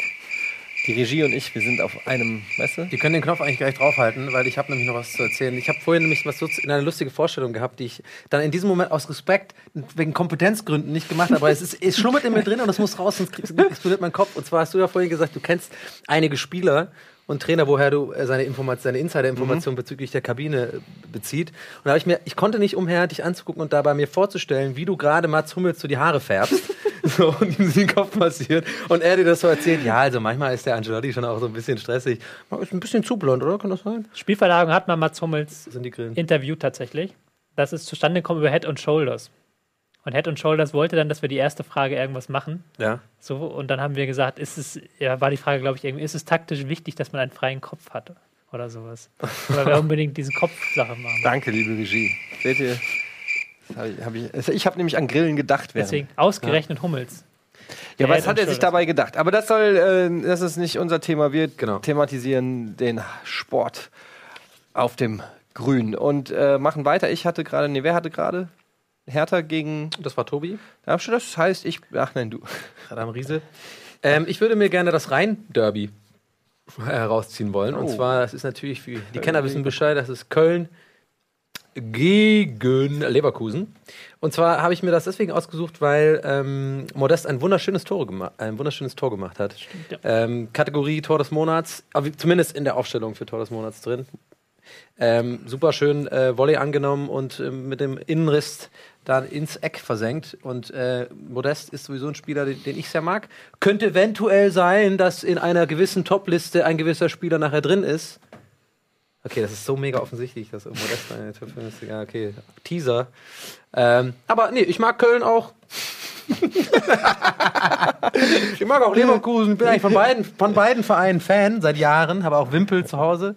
Ich habe eigentlich bei mir an der Wand zu Hause sind eigentlich alles voll mit Wimpeln. Nur ein, eine Stelle ist frei. Das ist der Wimpel quasi. Der, Von Eintracht Frankfurt. Ja, genau. Und da passt eigentlich Eintracht Frankfurt Ich habe tatsächlich auch so viele Wimpel. Ja, das ist wirklich? leider nicht lustig, aber ich sammle immer, ich, in jedem Stadion, wo ich bin, nehme ich mir einen Wimpel mit. Das finde ich ja voll in Wann Ordnung. bist du denn im Stadion? Du bist doch nie im Stadion. Du guckst doch auf fünf Monitoren den Spieltag. Doch ab und zu bin ich mal unterwegs. Ich war schon in Köln. Köln-Wimpel habe ich auch zu Hause. Kö- Tobi ist so einer, der sitzt im Stadion mit so einer VR-Brille, aber trotzdem. Macht er so, guckt mal so, rum, macht sich da so die- Nee, ich finde übrigens, ich finde es übrigens, ähm, ich finde es übrigens nicht schlimm, wenn man viele Vereine mag. Also du bist ja, aber das ist klar, dass es von einem Frankfurter kommt, weil ihr habt ja auch eine, naja, ich sag mal, eure Fangemeinde ist ja eher bekannt als so, ne, wir sind sehr, sehr strenge Fans unseres Vereins und es gibt nichts anderes aus, außer äh, Frankfurt. Kam mir zumindest zu Ohren.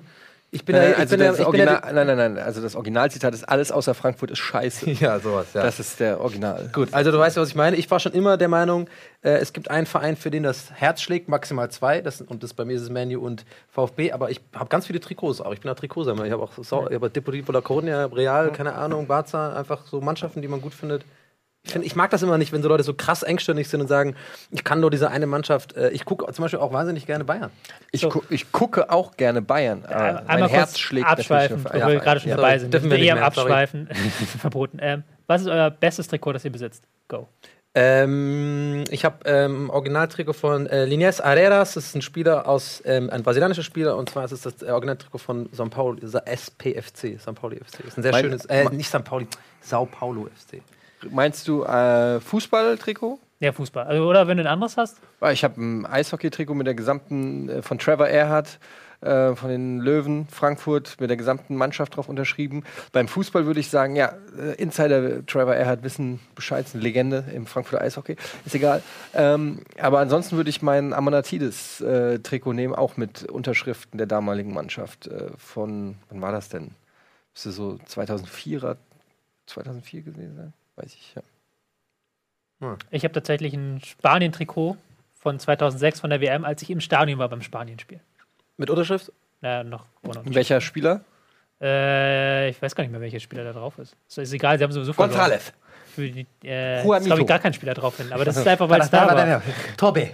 Tobi mit so, einem- mit so einem Ding Wir auf müssen, dem i. Leute, ey, ich schweife ja gern mit euch ab, aber das ist hier kein, So. kein Fußball-Podcast. Ja, Spaß ne? das auch. ist eine Fußballsendung, wenn ich euch daran erinnern darf. Ja. Und das gilt natürlich nicht für die Zuschauer, die gerade unterwegs sind und das Ganze. Sagt es und dann macht er das, ne? Sagt, bist nicht hören. abscheißen, dann Natürlich macht er ist das hier auch ein Fußball-Podcast und ich freue mich über jeden Podcast-Hörer. So, ähm, wir machen weiter mit welcher Partie? Wo hast du gesagt? Wir haben, äh, also wir haben jetzt nicht viel drüber drüber geredet. Ich habe ja gesagt, Köln, äh, Leverkusen, wir haben gar nichts dazu gesagt. ging 1 zu 1 aus. Modest hat das Tor gemacht für, für. Köln. Ein wunderschönes, wie gesagt. Und ähm, Wendell hat getroffen für, für Leverkusen. Insgesamt meiner Meinung nach ein, äh, ich sag mal, so ein Spiel, ein solides Spiel, keine großen Highlights. Ich glaube, Leverkusen hat sich ein bisschen schwer getan gegen Köln.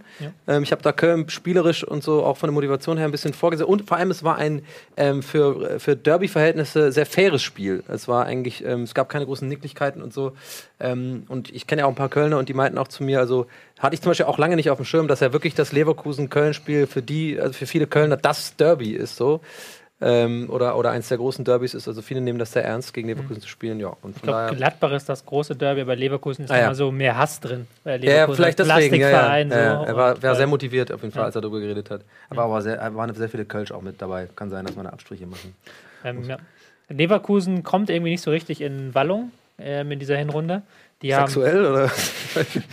Wallung. die, die, nein, das ist halt gar nicht so unernst gemeint, diese Metapher, weil die ja auch immer sehr von ihrer Leidenschaft gelebt haben und sehr Mhm. von ihrem Spiel gegen den Ball, dass sie da mit Aggressivität rangegangen sind, dass sie wie an der Schnur gezogen, verschoben haben, aber gleichzeitig die Zweikämpfe gesucht haben. Und das fehlt so ein bisschen. Aber Mhm. ich fand, in der zweiten Halbzeit haben sie es dann ganz gut gemacht. Köln haben halt mit Modest den Stürmer der Hinrunde vielleicht. Ja. Vielleicht gibt es auch noch einen anderen. Wer weiß das schon. Könnte Ähm, ja sein, dass in einer gewissen Liste irgendwas vorkommt von vielleicht Etienne Gade oder auch von Tobi, ne? Man weiß es nicht. Ähm, aber Köln Nee, jetzt das mal wieder. Muss man vielleicht auch nochmal, wir haben ein bisschen wenig über Köln mal wieder geredet die letzten Wochen. Ja. Muss man vielleicht nochmal vorheben, wie flexibel die einfach sind. Ohne Jetzt wieder- Risse. Jetzt. Jetzt wieder mit Fünferkette, dann Viererkette zwischenzeitlich umgestellt, je nachdem, wie es gerade passt. Und die können das halt abrufen. Und Mhm. das ist halt Die schon. Köln das halt abrufen. Ähm, ja, sind auch jetzt auf Platz 7 mit 25 Punkten, also auf jeden Fall auch eine ziemlich gute Ja. Saison. Ähm, siehst du in dieser Flexibilität das äh, Erfolgsmerkmal von Köln? Weil ich meine, flexible ähm, Vereine gibt es ja viele.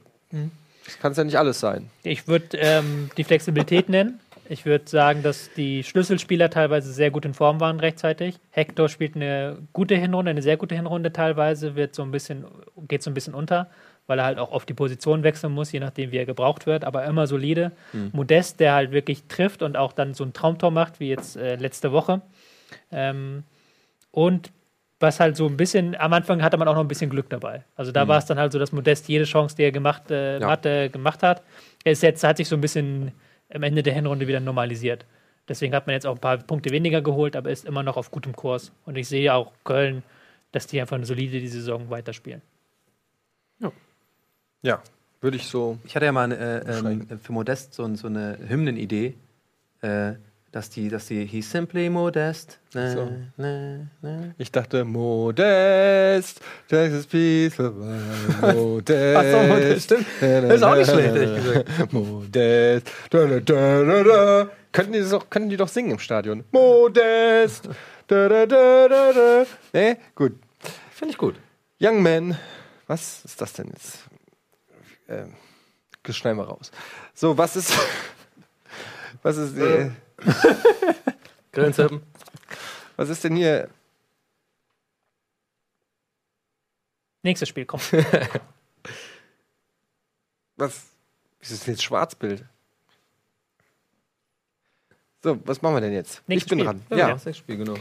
Dann machen wir mal weiter mit der Partie. Hoffenheim gegen Bremen. Ich wusste. Das konntest Ein du nicht 1 zu wissen. 1. Doch, ich habe in meinem Kopf, äh, ich glaube, ich, ich habe jetzt keinen Beweis, aber ich habe es mir gedacht. Du bist auch einer, der in der Schule immer sich gemeldet Ja, hat danach und das wollte ich auch sagen. Nee, ich war immer der, der neben jemand sehr Lustigen saß und der hat was leise Lustiges, lustig gesagt und das habe ich dann das gleiche wiederholt laut und alle Lacher einkassiert. Das war so meine Taktik. Grüße an Michi an dieser Stelle. Okay, Haben ähm, Hoffenheim gegen Bremen 1-1. 1-1. Ich fand, Hoffenheim hatte das Spiel lange Zeit richtig gut im Griff. Haben ähm, aus ihrem Ballbesitz nicht unbedingt Chancen gemacht, aber haben einfach die Bremer laufen lassen. Also haben wirklich mal wieder gezeigt, dass sie mit dem Ball umzugehen wissen, Ja. dass das läuft. Und ähm, vorne dann mit Wagner, der dann so ein etwas kurioses Tor macht. Weiß Beste deutsche Stürmer laut eigener Aussage. eigene Aussage, der Beste. Naja, ist wahrscheinlich gar nicht so falsch, die Aussage. Ich finde den auch eigentlich irgendwie ganz cool. Also zumindest vom, von der Torausbeute. Ich weiß nicht, wer es gesagt hat, aber es gibt ein Zitat von irgendjemandem, wenn du sagen musst, dass du der Beste bist, dann bist du nicht der Beste. Ja, es gibt von Game of Thrones, wenn du sagen musst, du bist der König. Ja, aber das gibt es äh, auch von einem Sportler. ja, okay. Ich Ich meine. Deswegen habe ich das nie gesagt, das erklärt eigentlich alles. Spricht für mich. Ähm, dann in der zweiten Halbzeit, ich fand auch eigentlich, war, war ganz komisch, weil Bremen hat da nicht wirklich viele Chancen. Bremen hat nicht wirklich viel gemacht und hat dann wieder mit einem Lauf Garcia und dann, wer anders als Napri soll es machen, haben es dann geschafft, aus diesem 1 zu 0 ein 1-1 machen. Und Hoffenheim hat auch nach dem Spiel so ein bisschen ratlos gewirkt in den Interviews. Weil das irgendwie so ein geklauter Punkt war. Ja. So. Also ich habe Hoffenheim auch stärker gesehen. Es war eigentlich fast eine Einzelaktion, also nicht eine Einzelaktion, es war glaube ich ein Doppelpass oder so mit Gnabry eingeleitet, aber es war so mit Ansage. Der hat so richtig äh, mit Anlauf ist er aufs Tor zugelaufen, hat den Pass gekriegt und ihn dann reingewämst. Ähm, ansonsten war da nicht gar nicht so viel. Äh, ja, für Bremen trotzdem kann man sagen, ein gewonnener Punkt. Hoffenheim nach wie vor ungeschlagen nach 16 Spielen. Ich glaube, das ist, ist das Rekord? Ich weiß es nicht. Das ist bestimmt irgendeine Form von Rekord. Nee, das gab es tatsächlich schon öfters, schon? dass Mannschaften nach der Hinrunde, sagen wir jetzt ab der Hinrunde, ungeschlagen sind. Viermal Meister auch geworden, aber Mhm. haben immer Europa geschafft. Okay. Das sollte Hoffenheim Hoffnung geben. Wäre jetzt mal interessant zu erfahren, wie Gunnar dieses Spiel sieht. Wahrscheinlich genau gegenteilig zu dem, was du gesagt hast. Ich finde das immer interessant, wenn die Fans sich dann die Fanbrille. Ich glaube, Gunnar ist Ich habe da das Spiel nicht gesehen, äh, gebe ich äh, offen und ehrlich zu. Deswegen kann ich dazu leider nichts sagen. Gunnar ist da, glaube ich, durchaus realistisch. Ähm, aber man kann auch Hoffenheim, man kann Werder, wenn man was Positives sagen will, wieder sagen, nur ein Gegentor gefangen, was ja für Mhm. sie gut ist, und auch nicht so viele Chancen zugelassen. Also die Dominanz von Hoffenheim war mehr im Querbereich als im Vertikalbereich, um das mal taktisch auszudrücken. Sie haben den Ball halt hinten laufen lassen und Bremen hat keinen Zugriff darauf bekommen. Bremen lässt weniger Chancen zu. Das ist das absolute Plus, das man jetzt aus dem Ende der Hinrunde mitnehmen kann. Gibt es einen Spieler bei Bremen, den du her her hervorziehen würdest, generell so Ja, äh, in der Nabri, Hinrunde? Nabri muss Also man, glaube so- ich, nennen. Mhm. Ja. Kann ich auch schon mal einen kleinen Ausblick auf meine Top 5 machen. Wollte ich mit reinnehmen zuerst, hat es dann knapp nicht geschafft, weil ich glaube, er hat acht Tore geschossen, war neun von 20 Treffern beteiligt von Mhm. ähm, Bremen. Also das ist schon eine Hausmarke. Er hat auch jetzt einfach nochmal einen Sprung gemacht. Der ist nochmal ein Tick zielstrebiger geworden. Ja. Schießt öfters, was er früher nicht gemacht hat, weil er da noch weiter außen gespielt hat. Ähm, dann hat er jetzt einfach eine Torgefahr gewonnen. Das ist wirklich Aber braucht nicht eigentlich eine Mannschaft, die in der Situation von Werder Bremen ist, wie es nun mal gerade leider ist? Also Werder Bremen war ja vor nicht allzu langer Zeit eigentlich eine, eine solide Mannschaft, die immer mit, mindestens im Mittelfeld mitgespielt hat, ähm, die ja doch ein bisschen kriselt in den letzten Jahren, sage ich mal.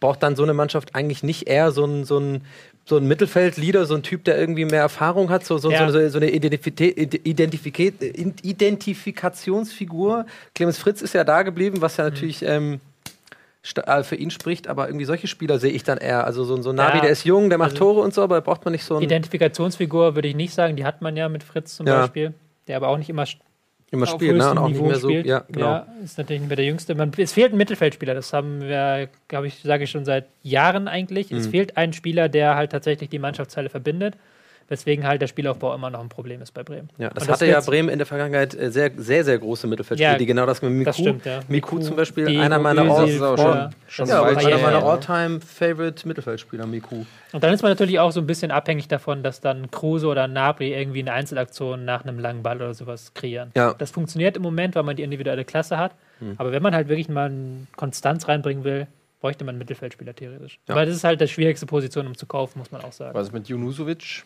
Und Roosevelt ist auch so ein Spieler, stark. der nach vorne sprintet, der von seiner Physis auch lebt und von seiner Du meinst einen Geschwindigkeit. klassischen Ballverteiler, so ein Regisseur oder? Ja, so ein, so ein Etienne Gardet zum Beispiel. Ja. Nein, so ein, ähm, mir fällt jetzt kein Name ein. So ein O'Sullivan. Deswegen. So. Ähm, Daniel, so ein Daniel Bayer oder so ein Xavi Alonso, ein Chaka. Ja. Ähm, die gibt es nicht so viele auf der Welt, das stimmt. Diese Ruhe auch reinbringen in so ein Spiel und irgendwie dann So so. ordnen. Ja, ordnen, genau. Ähm, ja. Gunnar, willst du noch was sagen zu Bremen? Er ist Gunnar eingepennt. Halt die Fresse, Gunnar. Wir machen weiter. Nein. Danke, Paul. Was ist hier eigentlich los? Manchmal frage ich mich, wo ich ja, ich arbeite im Affenkäfig. So. Wir werden die ganzen Bananen erklären, die überall rumliegen. Ja. wer Oh, jetzt war einmal gut vom Timing her. bei mir, bei mir klappt es dann auf einmal wie auf Knopfdruck. Was machen wir denn jetzt? Wer ist denn dran? Ich hatte Hoffenheim-Bremen genannt. Ähm, Ähm, wir haben noch drei Spiele: Dortmund gegen Augsburg. ja, Machen wir das noch. mach doch, Tobi. Ähm, ich fand, als, ähm, es war eines der stärksten Dortmund-Spiele. What? Unpopuläre Meinung. In der zweiten Halbzeit hatten sie wirklich Chance um Chance, haben sich gut von hinten nach vorne durchgespielt, was auch oft ein Problem war, dass sie sich schlecht von hinten rausgespielt haben und dann so ein bisschen erstarrt sind und der Gegner hat dann das Tor gemacht. In diesem Spiel hat es halt in der zweiten Halbzeit gut geklappt. So ein paar Sorgenkinder, wie zum Beispiel Kagawa mit guter Leistung.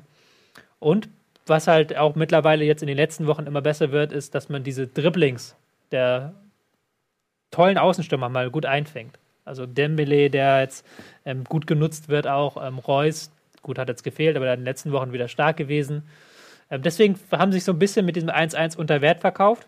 Aber Augsburg hat auch das, was man von ihnen erwartet, gemacht. Gut verteidigt, haben sich in jeden Zweikampf geworfen, haben dann das 1-1 über die Zeit gerettet am Ende. Der Ex-Dortmunder G hat getroffen, der, glaube ich, kein einziges Pflichtspiel gespielt, gemacht hat. Ja, der irgendwie vor, vor drei Monaten noch 160.000 bei Communio gekauft hat, den ich ähm, verkauft habe. Soll ich wieder Stark. Gag? Jetzt seitdem drei Tore. Ähm, Soll ja, ich wieder Gag machen? ja, mach oder? mal. Komm mal. GGG-Unit. Finde ich gut. Ich wusste gar nicht, dass du im Rap-Game so zu Hause bist, Tobi. Echt? Ich Ich, habe dich äh, vom Äußeren her immer auf Punk gehabt. Das stimmt, aber ich war früher Hip-Hop tatsächlich. Echt? Früher musste man immer in der Clique sein, so. Alter. Und ich habe dann irgendwann Hip-Hop gewählt. Ich weiß nicht wieso. Tobi Escher ain't nothing to fuck with. Ähm, wie sieht's aus? Dembele? Dembele. Ist Dembele. für ihn ein bisschen schade, dass die Winterpause kommt, weil der jetzt so in Hammerform ist momentan. Ja. Ähm, Ich glaube ja, dass ähm, ich habe ja eine Wette abgeschlossen mit Marc Quambusch, der meint, äh, nächste Saison ist Thomas Tuchel nicht mehr Trainer beim BVB, hat mit mir gewettet um 100 Euro. Du, du meinst, er bleibt noch? Ja, ich bin mir Ja. ziemlich sicher, dass Thomas Tuchel auch nächste Saison noch Trainer ist bei Borussia Dortmund. Es hängt natürlich viel davon ab, wie jetzt die Rückrunde verläuft. Wenn das jetzt wirklich eine katastrophale Rückrunde für Dortmund wird, ist natürlich alles möglich. Aber ich glaube, wenn Reus fit ist, Dembele die Form konservieren kann über die Weihnachtspause, ähm, über die Winterpause, Bender kommt zurück. Die hatten viel Verletzungspech, es war immer äh, viel Rotationsding. Also irgendwie hatte ich das Gefühl, es hat sich nie so eine Elf gefunden, wo du sagst, okay, das ist sie jetzt. Das ist das System, das ist die Elf und die können die sich jetzt einspielen. Ich glaube, wenn das jetzt vielleicht im Wintertrainingslager ein bisschen passiert, dass wir dann ein äh, st- stärkere Borussia sehen in der Rückrunde und da dann noch mal ein bisschen ja. Boden gut gemacht wird. Der Thomas Tuchel hat ja zu kämpfen momentan unter Dortmunder Fans. Da ging es ja auch nach dem Spiel ordentlich ab im BVB-Forum. Echt? Ja, also da, der wird dann teilweise kritisch gesehen. Er hat zwei Probleme, glaube ich. Ähm, oh, über seine Schwächen werde ich gleich noch reden, aber er hat, glaube ich, zwei Probleme. Eines ist Klopp als sein Vorgänger ist halt dieser Übertyp einfach, der von den Fans so geliebt wird, dass du dagegen nur abstinken kannst. So, wenn du nicht gerade das Triple holst. Und das zweite ist der Fluch der guten Tat. Man muss halt einfach sagen, die letzte Saison war halt wirklich so gut, dass halt jetzt diese Saison einfach in Relation sehr scheiße aussieht, obwohl sie halt eher so eine Umbruchssaison ist und auch jetzt Aber- Champions League ist gut gelaufen, im Pokal ist man noch dabei, man hat drei Punkte in Rückstand nur auf Champions League auf Rang 3. Aber ich muss sagen, da find, das finde ich fast schon unsympathisch von den Dortmunder Fans, wenn es denn so ist. Ich kann es jetzt nicht Also natürlich nicht alle, aber es nee, gibt eine aber ich höre das ja auch, natürlich, Ähm, weil letzte Saison hat man das nicht über Tuchel gehört, sage Mhm. ich mal. In, zumindest nicht in der Form. Äh, Wenn der Erfolg ausbleibt, ist es natürlich immer leicht. Und ich erinnere mich noch ganz klar, äh, als Klopp diese fürchterliche Hinrunde gespielt hat Mhm. ähm, und alle sich einig waren, Danke für die Zeit, Jürgen. Es wird Zeit für was Neues. Da war, glaube ich, die, die größten Hardcore-Borussia-Fans fanden es äh, gut, dass ein neuer Trainer kommt. Ähm, konnten sich anfreunden damit, dass Klopp zum coolen Liverpool geht. Äh, ko- konnten sich damit anfreunden, dass der Mini-Klopp äh, zu Dortmund kommt. Und jetzt, wo es nicht so läuft, wird irgendwie bemängelt, dass der Tuchel Ja. so kalter Fußballanalytiker ist und nicht wie der Klopp irgendwie noch so, hey, und meine Fans, ich trinke noch ein Bier auf euch, ihr geilen Knuddelmäuse. Gelb ist meine Lieblingsfarbe. Also, weißt du, das ist so ein bisschen. Ähm, Keine Die- Köhlermütze. ich habe manchmal das Gefühl, die Dortmunder nehmen sich alle so, sehen sich auch schon so als den Nabel der Welt, weil wenn ich auch äh, mit Quambusch oder so rede, der ja auch schon sehr hardcore-mäßig unter, unterwegs ist, ähm, was den BVB angeht. Und dann hört man immer so raus, ja gut, aber wir sind halt nicht ein normaler Verein. Ne? Also äh, ganz ehrlich, liebe Leute, wir sind, wir, wir sind der BVB. Alles andere sind Fußballvereine, aber wir, wir sind der BVB, wo ich mir immer so denke, ja und so what? Also ähm, ihr habt die hässlichsten Trikots der, der Liga seit Jahren. Also kann man so, kann man so, kann man es auch sehen. Ja. Ähm, ich kann nur sagen, hört mal auf, äh, rumzumosern. Ähm, Sagt er, nachdem man 10 Minuten mosert. Nein, mich nervt es einfach, dass ich, ich kann, ich kann Tuchel nicht leiden. Ich konnte ihn noch nie leiden äh, als Mainzer Trainer. In Frankfurt nennt man ihn Taschentuchel, weil er immer nur am Rumjammern ist. Und, ähm, aber ich finde, dass, dass er eigentlich bislang viel Gutes gemacht hat mit Borussia Dortmund, dass sie jetzt nicht jedes Spiel gewinnen und alle weghauen.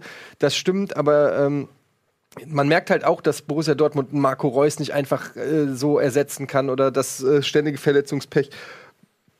Finde ich alles ein bisschen, aber es ist jetzt Man darf nur ja vor allem auch Louis Sarin, Sarin nicht vergessen. Ne? Ich meine, der ist auch, äh, von dem kriegt man nicht mehr so viel mit. Schein, ja. Schein, ja. Ja. Der ja auch irgendwie, wann war das, als er seine, seine sehr gute Saison gespielt hat? Irgendwie drei, vier Jahren oder so? Und Wer dann. Jährchen schon her? 2010 oder Ja, was? ist halt, in meinem Kopf ist er immer noch eigentlich so, so, so ein, äh, auch bei Pro Evo nervt es mich immer, dass er so schlechte Stats hat, weil er eigentlich ziemlich gut ist in meinem Kopf noch. Aber er ist halt äh, nicht der schnellste mehr, aber immer noch ein guter Spieler. Also ich würde den mit Kusshand zur Eintracht nehmen. ja, Oh, nee, absolut. klar. Soll VfB vielleicht auch kann sich gerne melden. im Winter. Hä? Soll vielleicht verkauft werden im Winter. Wohin denn?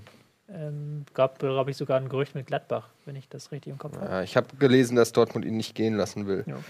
Ähm, vielleicht noch das, was du zur Rotation kurz angedeutet hast. Das ist auch das Einzige, wo ich etwas kritisch sehe. Ich bin ja normalerweise einer, der darauf steht, wenn ein Trainer sich jedes Spiel was ausdenkt, was zum Gegner passt, wenn man flexibel bleibt. Aber wenn du wie Dortmund in der Situation bist, dass du jedes, jeden Spieltag zwei verletzte Abwehrspieler ersetzen musst, gefühlt, und da keine Konstanz reinbringst, dann finde ich schwierig, wenn du dein Defensivkonzept ständig umstellst von Vierer auf Fünferkette. Ähm, ich glaube, dann würde man eher Sicherheit geben, wenn man zumindest da in diesem Punkt ein bisschen Kontinuität reinbringt und dann sagt, okay, wir spielen so und so. Und das hat auch Marcel Schmelzer gesagt, so indirekt in einem Interview, dass es auch mal schön wäre, zwei Wochen am Stück mit derselben Abwehr zu spielen, genau, mit derselben Abwehrformation. Aber ist das nicht, also nicht, dass du das jetzt gerade machst, aber so generell ist, wäre das nicht so ein bisschen meckern auf hohem Niveau irgendwie? Ich meine, ich habe das auch ein bisschen bei dir durchgehört, dass du ja auch so ein bisschen meinst, ja, hey, läuft doch eigentlich.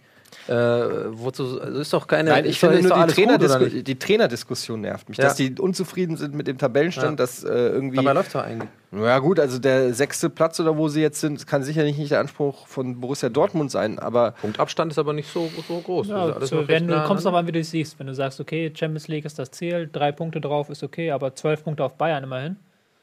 Äh, das ist dann schon, Ja. wenn man dann. Gut, ich äh, bin Stuttgarter Verhältnisse gewohnt. So. Ich denke dann immer so, okay, also das Ja, ist gut. wirklich fünf, da würde ich mir die. Es ist auch gefühlt schlechter, glaube ich. Sie haben mehr Spiele unentschieden gewonnen oder verloren, als sie gewonnen haben. Also es, dadurch, dass sich das so läppert, immer wieder mit den unentschiedenen Niederlagen. Hm. Und ähm, das Champions League-Ding wird vielleicht auch nicht genug gewürdigt dann. Ja, sie sind, sie sind auch in der Champions League, sie sind noch in Schlagweite zu den Champions League Plätzen. Gegen Atletico, Und ja. äh, ja, ich halte es noch für verfrüht, den Stab über Tuchel zu brechen, aber was weiß ich schon. So, wir machen weiter mit der nächsten Partie. Gladbach. Nee, du darfst. Wer darf? Du Ähm, darfst. ich glaube, äh, ich glaube, jetzt können wir auch von müssen sprechen. Ja. Ingolstadt Freiburg, komm, nimm mal den. Ähm, 2-1 2-1 für, die Freiburg, Breisgauer. Also 1 zu 2. 1 zu 2, ja. Ich mag den Streich, deswegen suche ich mir das auch aus und weil nichts mehr anderes übrig bleibt. Ich mag Streich und deswegen. Immer wieder irgendwas magst Ich bin ja du gro immer. genau, ich bin ein großer Fan von. Ja, ich bin, halt, ich bin positiv. So, wir haben ein schwarzes Bild, aber naja, gut, wird schon in Ordnung sein. Ähm, ja. Ja, ähm, 2-1 für Freiburg, die damit. Ich, aber ich, pass auf, ich spreche das Offensichtliche aus. Ich habe das Spiel nicht gesehen. So, bevor dann Das wieder hätte ich jetzt gar nicht gedacht, Ich zieh's so. mir aus dem Arsch. Ja, ich habe sehr gut gespielt. Dann Ja. hätte man sofort Hat gedacht, man, hat man nicht gemerkt. Lass da dann den, der es gesehen hat. Ja, genau. Ich habe auch nur die zweite Halbzeit ver äh, verfolgt. Aber es ist auch egal, wir können auch ein bisschen allgemein jetzt mal zu Freiburg was sagen, weil wir die so relativ wenig abgehandelt haben. Mhm. Sind die Mannschaft mit der höchsten Laufleistung in der Hinrunde tatsächlich, haben es mittlerweile geschafft, auch RB Leipzig zu überholen. Ähm, sind die Mannschaft, die ähm, dadurch auch dem Gegner das Spiel aufzwingen kann, dem, der einfach eine Grundaggressivität und auch eine Grundsprintkraft im äh, Konter mitbringen, ähm, die einfach so Wühlmäuse da sind auch, auch vorne drin. Ähm, kannst du auch vorne drin reinwerfen, wie du willst, es funktioniert irgendwie. Niederlechner hat jetzt zwei Tore gemacht, ist aber eigentlich auch nur Ersatzmann für Philipp, der lange Zeit verletzt war, der jetzt auch wieder dabei war und auf Außen begonnen hat. Also da siehst du schon, dass da auch eine Flexibilität vorhanden ist. Ingolstadt hat aber gut gegengehalten in diesem Spiel. 1-2 ist ein gutes Ergebnis, denke ich. Ähm, die halt einfach jetzt sowas von abgehen mit diesem neuen System, dass der neue Trainer Walpurgis ihnen gemacht hat, dass sie jetzt wieder vorne raufgehen können, pressen können. Das ist, da ist, glaube ich, noch einiges in der Rückrunde zu erwarten. Da bin ich sehr gespannt auf Ingolstadt. Für die kommt diese Pause jetzt, finde ich, zur falschen Zeit, die eigentlich gut in Form sind. Die werden Ja. bestimmt noch zwei, drei Spiele mehr ma- gemacht, gerne. Und Freiburg bestimmt auch. Ja, gut, kannst auch sagen, haben sie jetzt ein bisschen Zeit, sich noch ein bisschen einzuspielen auf das neue System. Ja, aber sie haben es ja schon ganz gut drauf gehabt, ähm, eigentlich. Okay. Ähm, dann mache ich jetzt noch Gladbach-Wolfsburg. Und äh, da kann man zumindest sagen, wir haben im Vorfeld gesagt, dass es vermutlich nach dieser Partie eine Trainerentlassung geben wird. Und wir haben gedacht, Ismail ist es schon letzte Woche. Aber Ismail ist es nicht. Ismail ist noch da. Und ähm, Schubert ist weg. Der ewige Ismail. Ja. Ich glaube, wir haben ihn schon öfters abgeschrieben mit dieser Sendung. Ja, Zweimal mindestens, Ja, er wird uns überleben. Aber wir sind ja auch nur ein Spielball der Gerüchte, die so im Netz kursieren. Ähm, außer du hast irgendwelche Fakten von deinen Fußballfreunden. Ähm, ja, also äh, Schubert ist weg. Hat sich das angebahnt? Ja. Für mich kam es überraschend, ehrlich gesagt. Aber gut, das spricht natürlich wieder für mich. Aber ich gebe es zu, ich habe das Ja. die, die Meldung bekommen und war erstmal so, hä, wie, okay, krass. Gladbach 16 Punkte nach der Hinrunde. Wir nennen es jetzt Hinrunde einfach. Ähm, drei Punkte vor einem Abstiegsrang, äh, Relegationsrang, vier Punkte direkter Abstiegsrang. Hamburg und Ingolstadt wirklich gut in Form, drücken von unten. Ist schon keine gute Saison für Gladbach und vor allen Dingen auch, muss man sagen, nicht nur vom Ergebnis her, sondern auch spielerisch ist da wenig. Wir haben da, ich weiß es, weil wir jede Woche darüber geredet haben, dass da gerade offensiv äh, nichts zusammengelaufen ist bei der Mannschaft und man auch wenig das Gefühl hatte, dass sich da was ändert über den gesamten Hinrundenverlauf. Ähm, was ein bisschen überraschend ist, ist, dass es jetzt Hacking geworden ist, finde ich. Ähm, also zum einen, weil er gerade drei Wochen vorher noch bei Wolfsburg war, aber gut, äh, er hat ja auch von sich aus gesagt, ich bin nicht ausgebrannt, ich kann jederzeit loslegen. Aber ist das der richtige Trainer für Gladbach oder ist das schon ein. Zugeständnis, Weiß auch dass man sich im Abstiegskampf wähnt? Ich finde den irgendwie, also das ist auch so, so ein, ich finde, ich find, die Mannschaft passt irgendwie nicht ähm, zu Hacking irgendwie.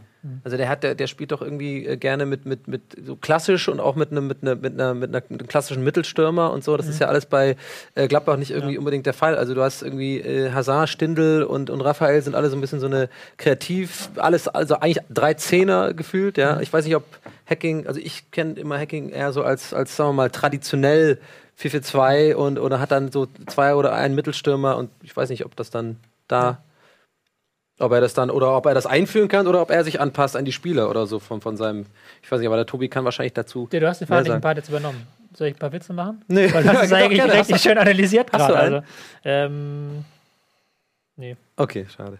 Na, sag Okay. Tobi.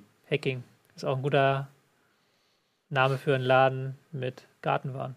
Ja, ich fand das damals so peinlich, als sie eben diese, King, diese King-Mütze aufgesetzt haben, als Ja. äh, der Pokal Ja. äh, gewonnen wurde. Ähm, nee, du hast es eigentlich richtig gesagt. Es wird gespannt sein. Ich bin sehr gespannt, weil in Nürnberg war er eigentlich ein Coach, der ja auch eher von, aus der Defensive kam. Mhm. Dann hat er sich in Wolfsburg so ein Stück weit zumindest neu erfunden, aber auch mit viel Flügelspiel, mit Ja. Mittelstürmer vorne immer drin, Dost und dann jetzt Gomez. Und De Bruyne hatte er natürlich. De Bruyne hatte er, hat dann auch immer es geschafft, diese Einzelspieler einzubinden. Das muss man ihm zugutehalten. Hat es immer geschafft, Flügelstürmer gut äh, einzubinden. Das kann man vielleicht da sagen. Aber Gladbach hat ja zehn Flügelstürmer Ja, gefühlt. Johnson, Traoré, Hazard, die alle über den Flügel angreifen können. Das ist das, was vielleicht noch passt. Aber es ist tatsächlich ja eher eine Mannschaft, die vom Spielerischen eigentlich lange Zeit gelebt hat. Das jetzt so ein bisschen verloren gegangen ist unter Schubert. Ich bin gespannt, wie sie das jetzt wieder zurückholen wollen unter Hacking. Also die Spieler sind, also da, da kann man sich, glaube da gibt es, glaube ich, keine drei Meinungen. da die, Spieler, drei die. Spieler sind absolut da. Also Es ist ist eine, ja- eine ja. top besetzte Mannschaft. Irgendwie jetzt auch mit Westergaard, äh, der geholt wurde, der ja auch einfach selbst in dieser schlechten Saison eigentlich eine gute Saison spielt. Äh, da äh, muss man sich wundern, was wohl passiert oder wie, er- wie, was welche Leistung er abruft, wenn die, wenn die ganze Ich Mannschaft halte gut spielt. Westergaard für überschätzt, aber egal. Ähm, aber ansonsten, Wendt äh, ist auch ein guter Spieler. Also irgendwie, ja, mal Aber- gucken, bin gespannt. Also 4-2-3-1 war das System, was Hacking bei Wolfsburg gespielt hat. Mhm. Wie passt das zu Gladbach? Das Problem ist, es fehlt halt der Mittelstürmer. Also, sie haben Drimmitsch zwar Aber vorne da drin, kann- könnte ja. Da könnte man ja was kaufen, das stimmt. Ja, da hat man auch ein bisschen was in der Reserve. Dann wird es vielleicht passen, weil Raphael ist halt auch nicht der Typ, den du mit hohen Anspielen jagen musst. Und Stindl erst recht nicht. Also, du kannst schon was draus basteln, wenn du Stindl ein bisschen weiter hinten packst. Ähm, da hast du auch genug Flügelspieler und ähm, das stimmt schon. Aber das ist halt die Frage, ob das, wie sich das dann anfühlt nachher mit der Mannschaft. Es kann auch sein, dass es funktioniert, wenn man einen guten äh, Drimmitsch wäre einer. Ja, Drimmitsch hat aber nie überzeugt, so richtig in den letzten Jahren bei Gladbach. Bei Gladbach, Vor allem. Drimmitsch war doch auch bei allen Nürn- Stationen eigentlich. War nicht Drimmitsch sogar auch bei Nürnberg unter Hacking? Das stimmt eigentlich. Das könnte vielleicht dann auch was werden. Aber ich weiß nicht, ich glaube, Drimmitsch war nach Hacking. Das muss ich mal gucken. Weiß ich auch nicht mehr. Aber ist ja auch wurscht. Naja. Ähm, okay, also auf jeden Fall Gladbach mit der Niederlage gegen Wolfsburg hat es dann ähm, Schubert erwischt und wiederum Ismail sicherlich sicherlich, äh, sicherlich Ismails Position gefestigt. Ähm, Gladbach damit weiterhin mit aufsteigender Form. Kann man auch mal dann auf die Tabelle vielleicht gucken. Das war sowieso unser letztes Spiel, wenn ich das richtig sehe. Und dann können wir sehen, dass. Ich habe die Tabelle eingeblendet. Der eine Monitor bei uns ist schwarz, bei dem anderen sieht man nur die Begegnung, liebe Regie. Ähm, dann sehen wir nämlich, dass Gladbach, äh, Gladbach sage ich schon, ja, Wolfsburg und Gladbach punktgleich. Da, Da haben wir es, ja. jetzt haben wir es. Beide mit 16 Punkten auf Platz 13 bzw. 14 derzeit äh, rangieren. Das ist natürlich für beide Vereine eine Enttäuschung, muss man ganz klar sagen. Äh, die hätte man deutlich weiter oben vermutet. Ingolstadt und Darmstadt 98, die, die wir, glaube ich, auch im Vorfeld der Saison auf den Abstiegsrängen gesehen haben, bilden das Schlusslicht. HSV auf dem Relegationsplatz, immerhin nicht auf dem Abstiegsplatz überwintern, so kann man es auch sehen. Aber mit Anschluss, also ne, 13 Punkte ist natürlich mit Anschluss überall hin, weil es ist sehr eng da unten. Ähm, dann die erste Tabellenhälfte, dann die erste Tabellenhälfte mit äh, ja, Freiburg, wenn man so will, oder Leverkusen kann man noch reinnehmen. Dann Köln auf Platz 7. SC Freiburg Dortmund. hat das Logo von Mainz übrigens. Aus irgendeinem Grund. Und Naja, in, hier bei uns in der Tabelle. SC auf Freiburg ist zweimal drauf, ist ist, glaube ich, das Problem eher. Ich glaube, da, Freiburg ist zweimal drauf. ähm, ja, die Logos sind richtig, die Bezeichnungen sind leider nicht richtig, weil auf Nee, Platz die Logos sind auch falsch. die Logos sind falsch. Genau, auf Freiburg. Platz 8 ist Freiburg, Genau, Freiburg. genau, Platz deswegen. 10 ist Mainz. Ja. Und ähm, auf. Platz 10, das wäre Mainz 05. Das ist immer der Weg der Regie, uns zu prüfen. Ja, aber da, da gibt es jetzt keinen? Grillenzirpen, ne? Da auf, weil wenn es auf den hier kostet. Aber da kann man mal sagen, dass Freiburg äh, mit 23 Punkten auch eine sehr, sehr gute Die gehen unter natürlich. Die ne? gehen so ein bisschen unter wegen Ja. Raba, Leipzig und wegen, ähm, weil da oben einfach so viele überraschende Teams stehen, dass Freiburg eine saugute Saison spielt. Und wie gesagt, die Aber Mannschaft das ist gut für die, glaube ich, dass eben Ja. nicht, äh, Entschuldigung, wenn ich, ich unterbreche, aber ich glaube, genau das ist oft eine geile Ausgangslage für solche Mannschaften wie Freiburg, eben unter dem Schatten, im, also im Schatten sozusagen, in Anführungsstrichen, von anderen Mannschaften zu, zu stehen, die mehr im Fokus sind. Da kann man so klammheimlich so eine geile Saison spielen und die Fans wissen es, der Trainer weiß es, so ein bisschen das Umfeld weiß, es, aber alle so, mach einfach weiter so, mach einfach weiter. In der Am Hoffnung, es, kriegt, so, es kriegt keiner mit. Da stimme ich Aber- dir sportlich zu, aber ich glaube, der Marketingchef von Freiburg Ah, hat ja. eine kleine Träne verdrückt Ja, ja, bei das- deiner das stimmt, das stimmt. Aber es ist schon auffällig, dass unter den ersten acht sind quasi mal mit Bayern und Dortmund zwei, die man da erwartet hätte. Der Rest, also sechs Mannschaften sind unter den ersten acht, die wohl keiner vor der Saison unbedingt dahin getippt Was auch ein interessanter Faktor ist, unter den ersten acht ähm, sind halt gerade mal zwei Mannschaften, die europäisch spielen. Und da, selbst davon ist eine mit Dortmund etwas unter Soll. Und zwei Zwei andere Aufsteiger. An- Mannschaften, die europäisch spielen, kommen erst dann neun. Äh, Leverkusen, elf Schalke, ähm, zehn Mainz, Gladbach sogar nur 14. Ja, und zwei Aufsteiger unter den ersten acht, darf man auch nicht Also- vergessen. Wobei man ja auch sagen muss, europäisch spielen ist nicht unbedingt immer das Beste Ja. für, den, für einen Verein. Siehe Freiburg damals vor zwei Jahren. Da haben wir ja ich, auch schon groß drüber, hatten, ja. groß schon drüber diskutiert, ob es eigentlich sinnvoll ist, weil die Mannschaften meistens dann abkacken. Ja, genau. Ähm, auf der anderen Seite ist, wünscht man sich natürlich für seinen Verein, dass sie es schaffen. Ähm, ich freue mich auf die Champions League nächstes Jahr. Also kann ich ganz klar sagen. Ähm, das war es erstmal mit der Spieltagsanalyse. Jetzt, meine Damen und Herren, kommen wir noch äh, kurz zu den Trainerentlassungen und den Top 5. Haben wir dafür irgendeinen Bumper eigentlich? Hau einfach irgendeinen der tausend anderen Bumper raus. Ja, mach Ja, mal genau. die Bundestags, äh, die Bundestags, die Bu Gott, die, die. Spieltagsanalyse, den Bumper, das wir. Why not?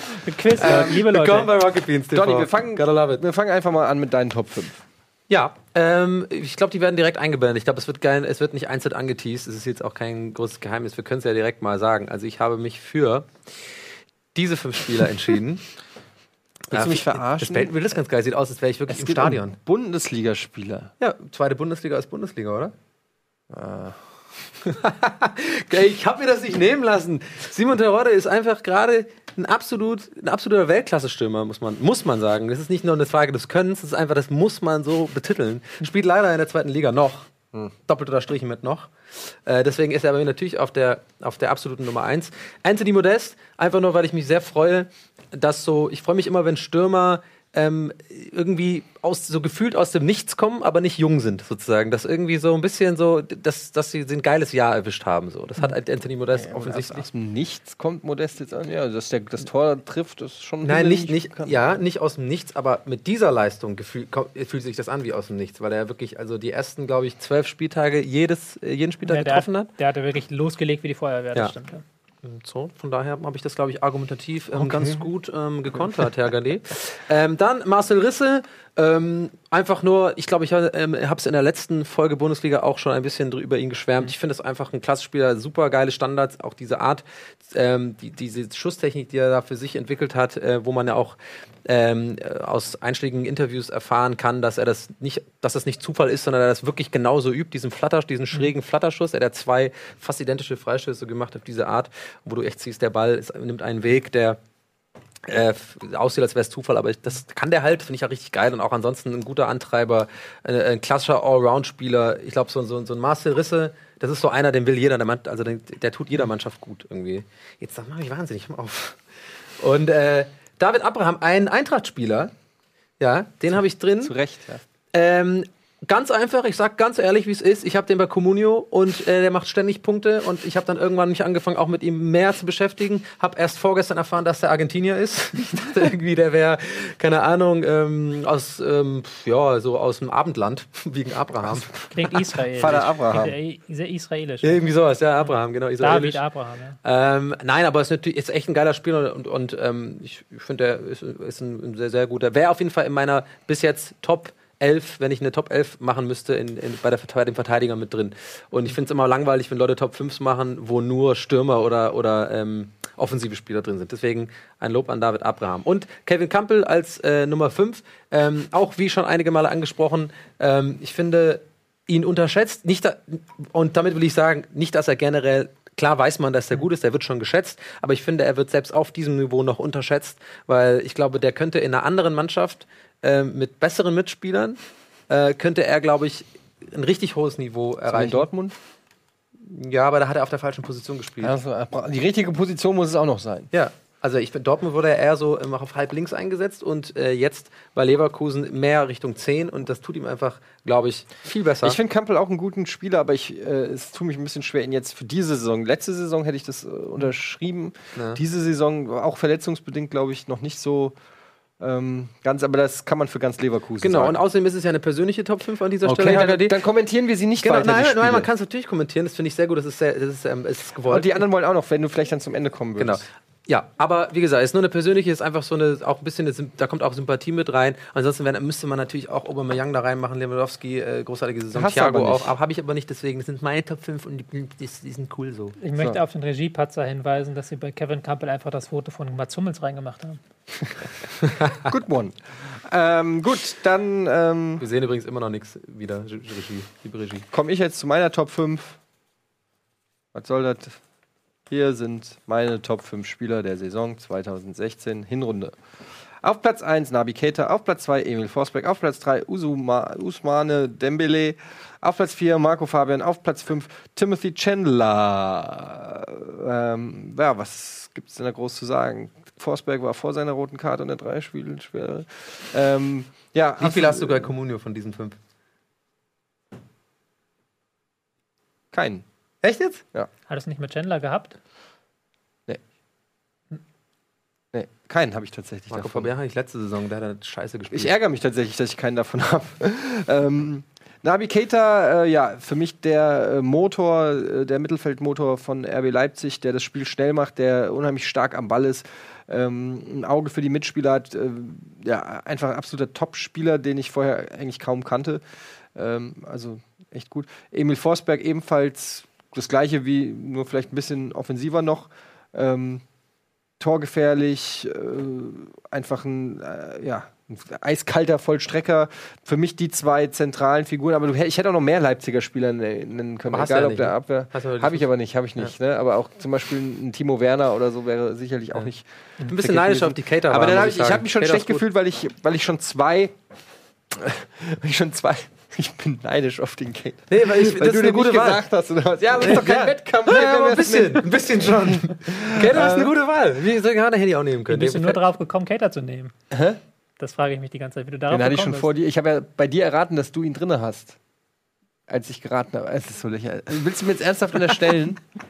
Du, das ist ja so ein Witz. Dass du die Hä? einzigen guten Spieler kennst, die nicht jeder hat. bist. Hä? Du hast, mich, du hast doch gesagt, wieso ich den habe. Nee, habe ich nicht. Ich, hab, ich wurde gefragt. Gunnar war doch dabei, der hat gefragt. Ja, da hast du gesagt, du hast bestimmt Forsberg von Leipzig. Da habe ich gemeint, ich habe nicht Forsberg. Da habe ich gesagt, ich habe Cater. Und dann meintest du, wieso hast du denn Cater? Gunnar, stimmt das? War das so? So erinnere ich mich nicht dran. Aber es ist kein Wettkampf. Aber okay, du das hast ist mich kein. Wettkampf. Ich habe- Gunnar, was hat Gunnar Ich gesagt? habe. Das stimmt Ja, wirklich. und was, halt- aber was sagt das aus? ja, nix? Was willst du denn damit sagen, dass ich Cater nur genommen habe, weil du ihn genommen hast, oder was? Nein, vielleicht hast du ihn auch so genommen, aber Aber Eddie das ist doch kein Wettkampf. Ist doch kein Wettkampf, Eddie. seid, ihr, seid ihr Flachpfeife. Okay, äh, ich sag nichts mehr. Mach weiter. Wir haben keine Zeit mehr. Wir haben jetzt mit euren dummen Sprüchen äh, verblasen. Dann mach mal deine Top 5 Spieler. Ja, wir haben ja fast dieselben, muss man dazu sagen. Zwei von fünf Ja, ich habe die auch alle bei dir geklaut. Ich habe tatsächlich, äh, Marco Fabian hast du auch. Ich habe, muss man dazu sagen, letzten Montag schon abgegeben, deswegen, ähm, da war das Spiel noch nicht, sonst hätte ich vielleicht Thiago und Kate dann noch getauscht, weil Thiago ja nochmal einen Höhepunkt gesetzt hat am Ende des Spieltages. Ist für mich der stärkste Bayern-Spieler gewesen in der Hinrunde. Aubameyang habe ich genommen, weil ich wollte jetzt nicht komplett äh, Hipster gehen und Aubameyang einfach hat 16 Tore, glaube ich, Ja, geschossen. genau. Das ist einfach eine wahnsinnig hohe Quote. Hätte man auch Modest vielleicht nehmen können. Und Vincenzo Grifo, ein Spieler, da habe ich mich dann schwer getan, habe ich mir geguckt, vielleicht ein Nabri, vielleicht Modest. Aber Grifo ist auch so ein Spieler, der einfach brutal unterschätzt wird. Hat die meisten Torschussvorlagen in der Liga und ähm, hat auch ein paar Tore eingeleitet und mit seinen Standards enorm wichtig für Freiburg. Hat einen enorm wichtigen Anteil, dass Freiburg ähm, so weit oben steht und man trotzdem nicht über sie redet. Aber das ist schon eine Hipsterwahl. Das kannst du jetzt Das stimmt. du schon Vincenzo zugeben. Grifo ist meine Hipster-Wahl. Und was ist mit Marco Fabian? Willst du da auch vielleicht noch ein paar Worte zu Kannst du ja, verlieren? du hast ja nichts sagen wollen zu Marco Fabian. Der stär, stärkster Spieler von Ein der Eintracht ist, gerade in der ersten Hälfte der Hinrunde fand ich ihn richtig, richtig stark. Also ist auch so ein Spieler, mit dem man nicht gerechnet hat. Wenn man vielleicht noch eine Hipster-Wahl bei Frankfurt machen könnte, könnte man Chandler, ist auch eine gute Wahl, könnte man noch Hasebe nehmen. Der auch Der aber eine jetzt erst die letzten paar, Ta paar Spieltage gut, wieder. das stimmt. Der, ist, der, aber der auch eine enorm starke Hinrunde spielt, einfach. Mhm, Auf einer völlig unerwarteten Position. Ja. Also, das sind unsere Top 5 Spieler. Ich bin sehr gespannt, wer davon ist auch in die Top. Wir machen dann aber eine Top 11, würde ich sagen, äh, nach der Saison. Ne? Interessant aber, dass keiner Lewandowski drin hat. Eigentlich auch so, so ein. Eigentlich muss man den langweilig, ja ist auch. zu langweilig, Ja, den ist zu auch- nehmen, glaube ich. Ne? Siehst du, Ist auch, deswegen glaub meine ich, es geht, deswegen habe ich auch so viel erklärt. Es geht ja auch bei dieser Wahl so ein bisschen darum, e eben halt nicht jetzt einfach zu gucken, wer hat die meisten Punkte, die fünf, also die offensichtlich die besten Spieler sind, sondern es ist ja auch so ein bisschen Sympathie und so. Ja, und das liegt auch einfach daran, dass ähm, die Bayern nicht ganz so souverän sind, wie man sie irgendwie vielleicht Und abgespeichert ich glaube auch, hat. Lewandowski hat auch gar nicht so viele, oder? Elf? Zehn? Elf? Ich weiß es gar nicht. aber der ist schon krass nicht so solide. Ja, aber für Also seine, also man so. denkt, man misst ja Spieler auch immer an ihren eigenen Leistungen. So. Ja, Und da war es jetzt nicht so, dass man Lewandowski herausheben müsste. So, außerdem haben wir sieben Trainerentlassungen. Ist das eigentlich Rekord für eine Hinrunde? Gute Frage. Ich glaube nicht. Ich glaube bestimmt schon mehr. Das, schon das hätte man bestimmt gehört. Auf jeden Fall nicht wenig. Ja, das war's mit äh, Bundesliga für heute, liebe Leute. Ähm, wir melden uns zurück nach der Winterpause. Ne, Gunnar? Du mieses Schwein. okay, wie er wie Gunnar klingen will, aber so klingt wie Gandalf. Ja, es war halt auch nicht Gunnar. Ist egal. Ähm, Ah, eben. Alter. So, äh, wir melden uns wieder. Wir wünschen noch äh, schöne Restfeiertage, einen guten Rutsch ins neue Jahr. Ich wünsche euch ebenfalls äh, schöne Feiertage. Feiert schön im Kreise eurer Lieben oder äh, irgendwelchen Du Bundesliga-Stars. meinst jetzt am Wochenende gestern, also als, als wir Weihnachten gefeiert haben? Nein, nein, nein, ich meine Silvester. Achso, Silvester, Ja. okay. okay. Äh, Kreis unser Lieben. und ma manche feiern ja auch eine ganze Woche. Happy Hanukkah. Ja. Wir sind raus. Tschüss. Tschüss.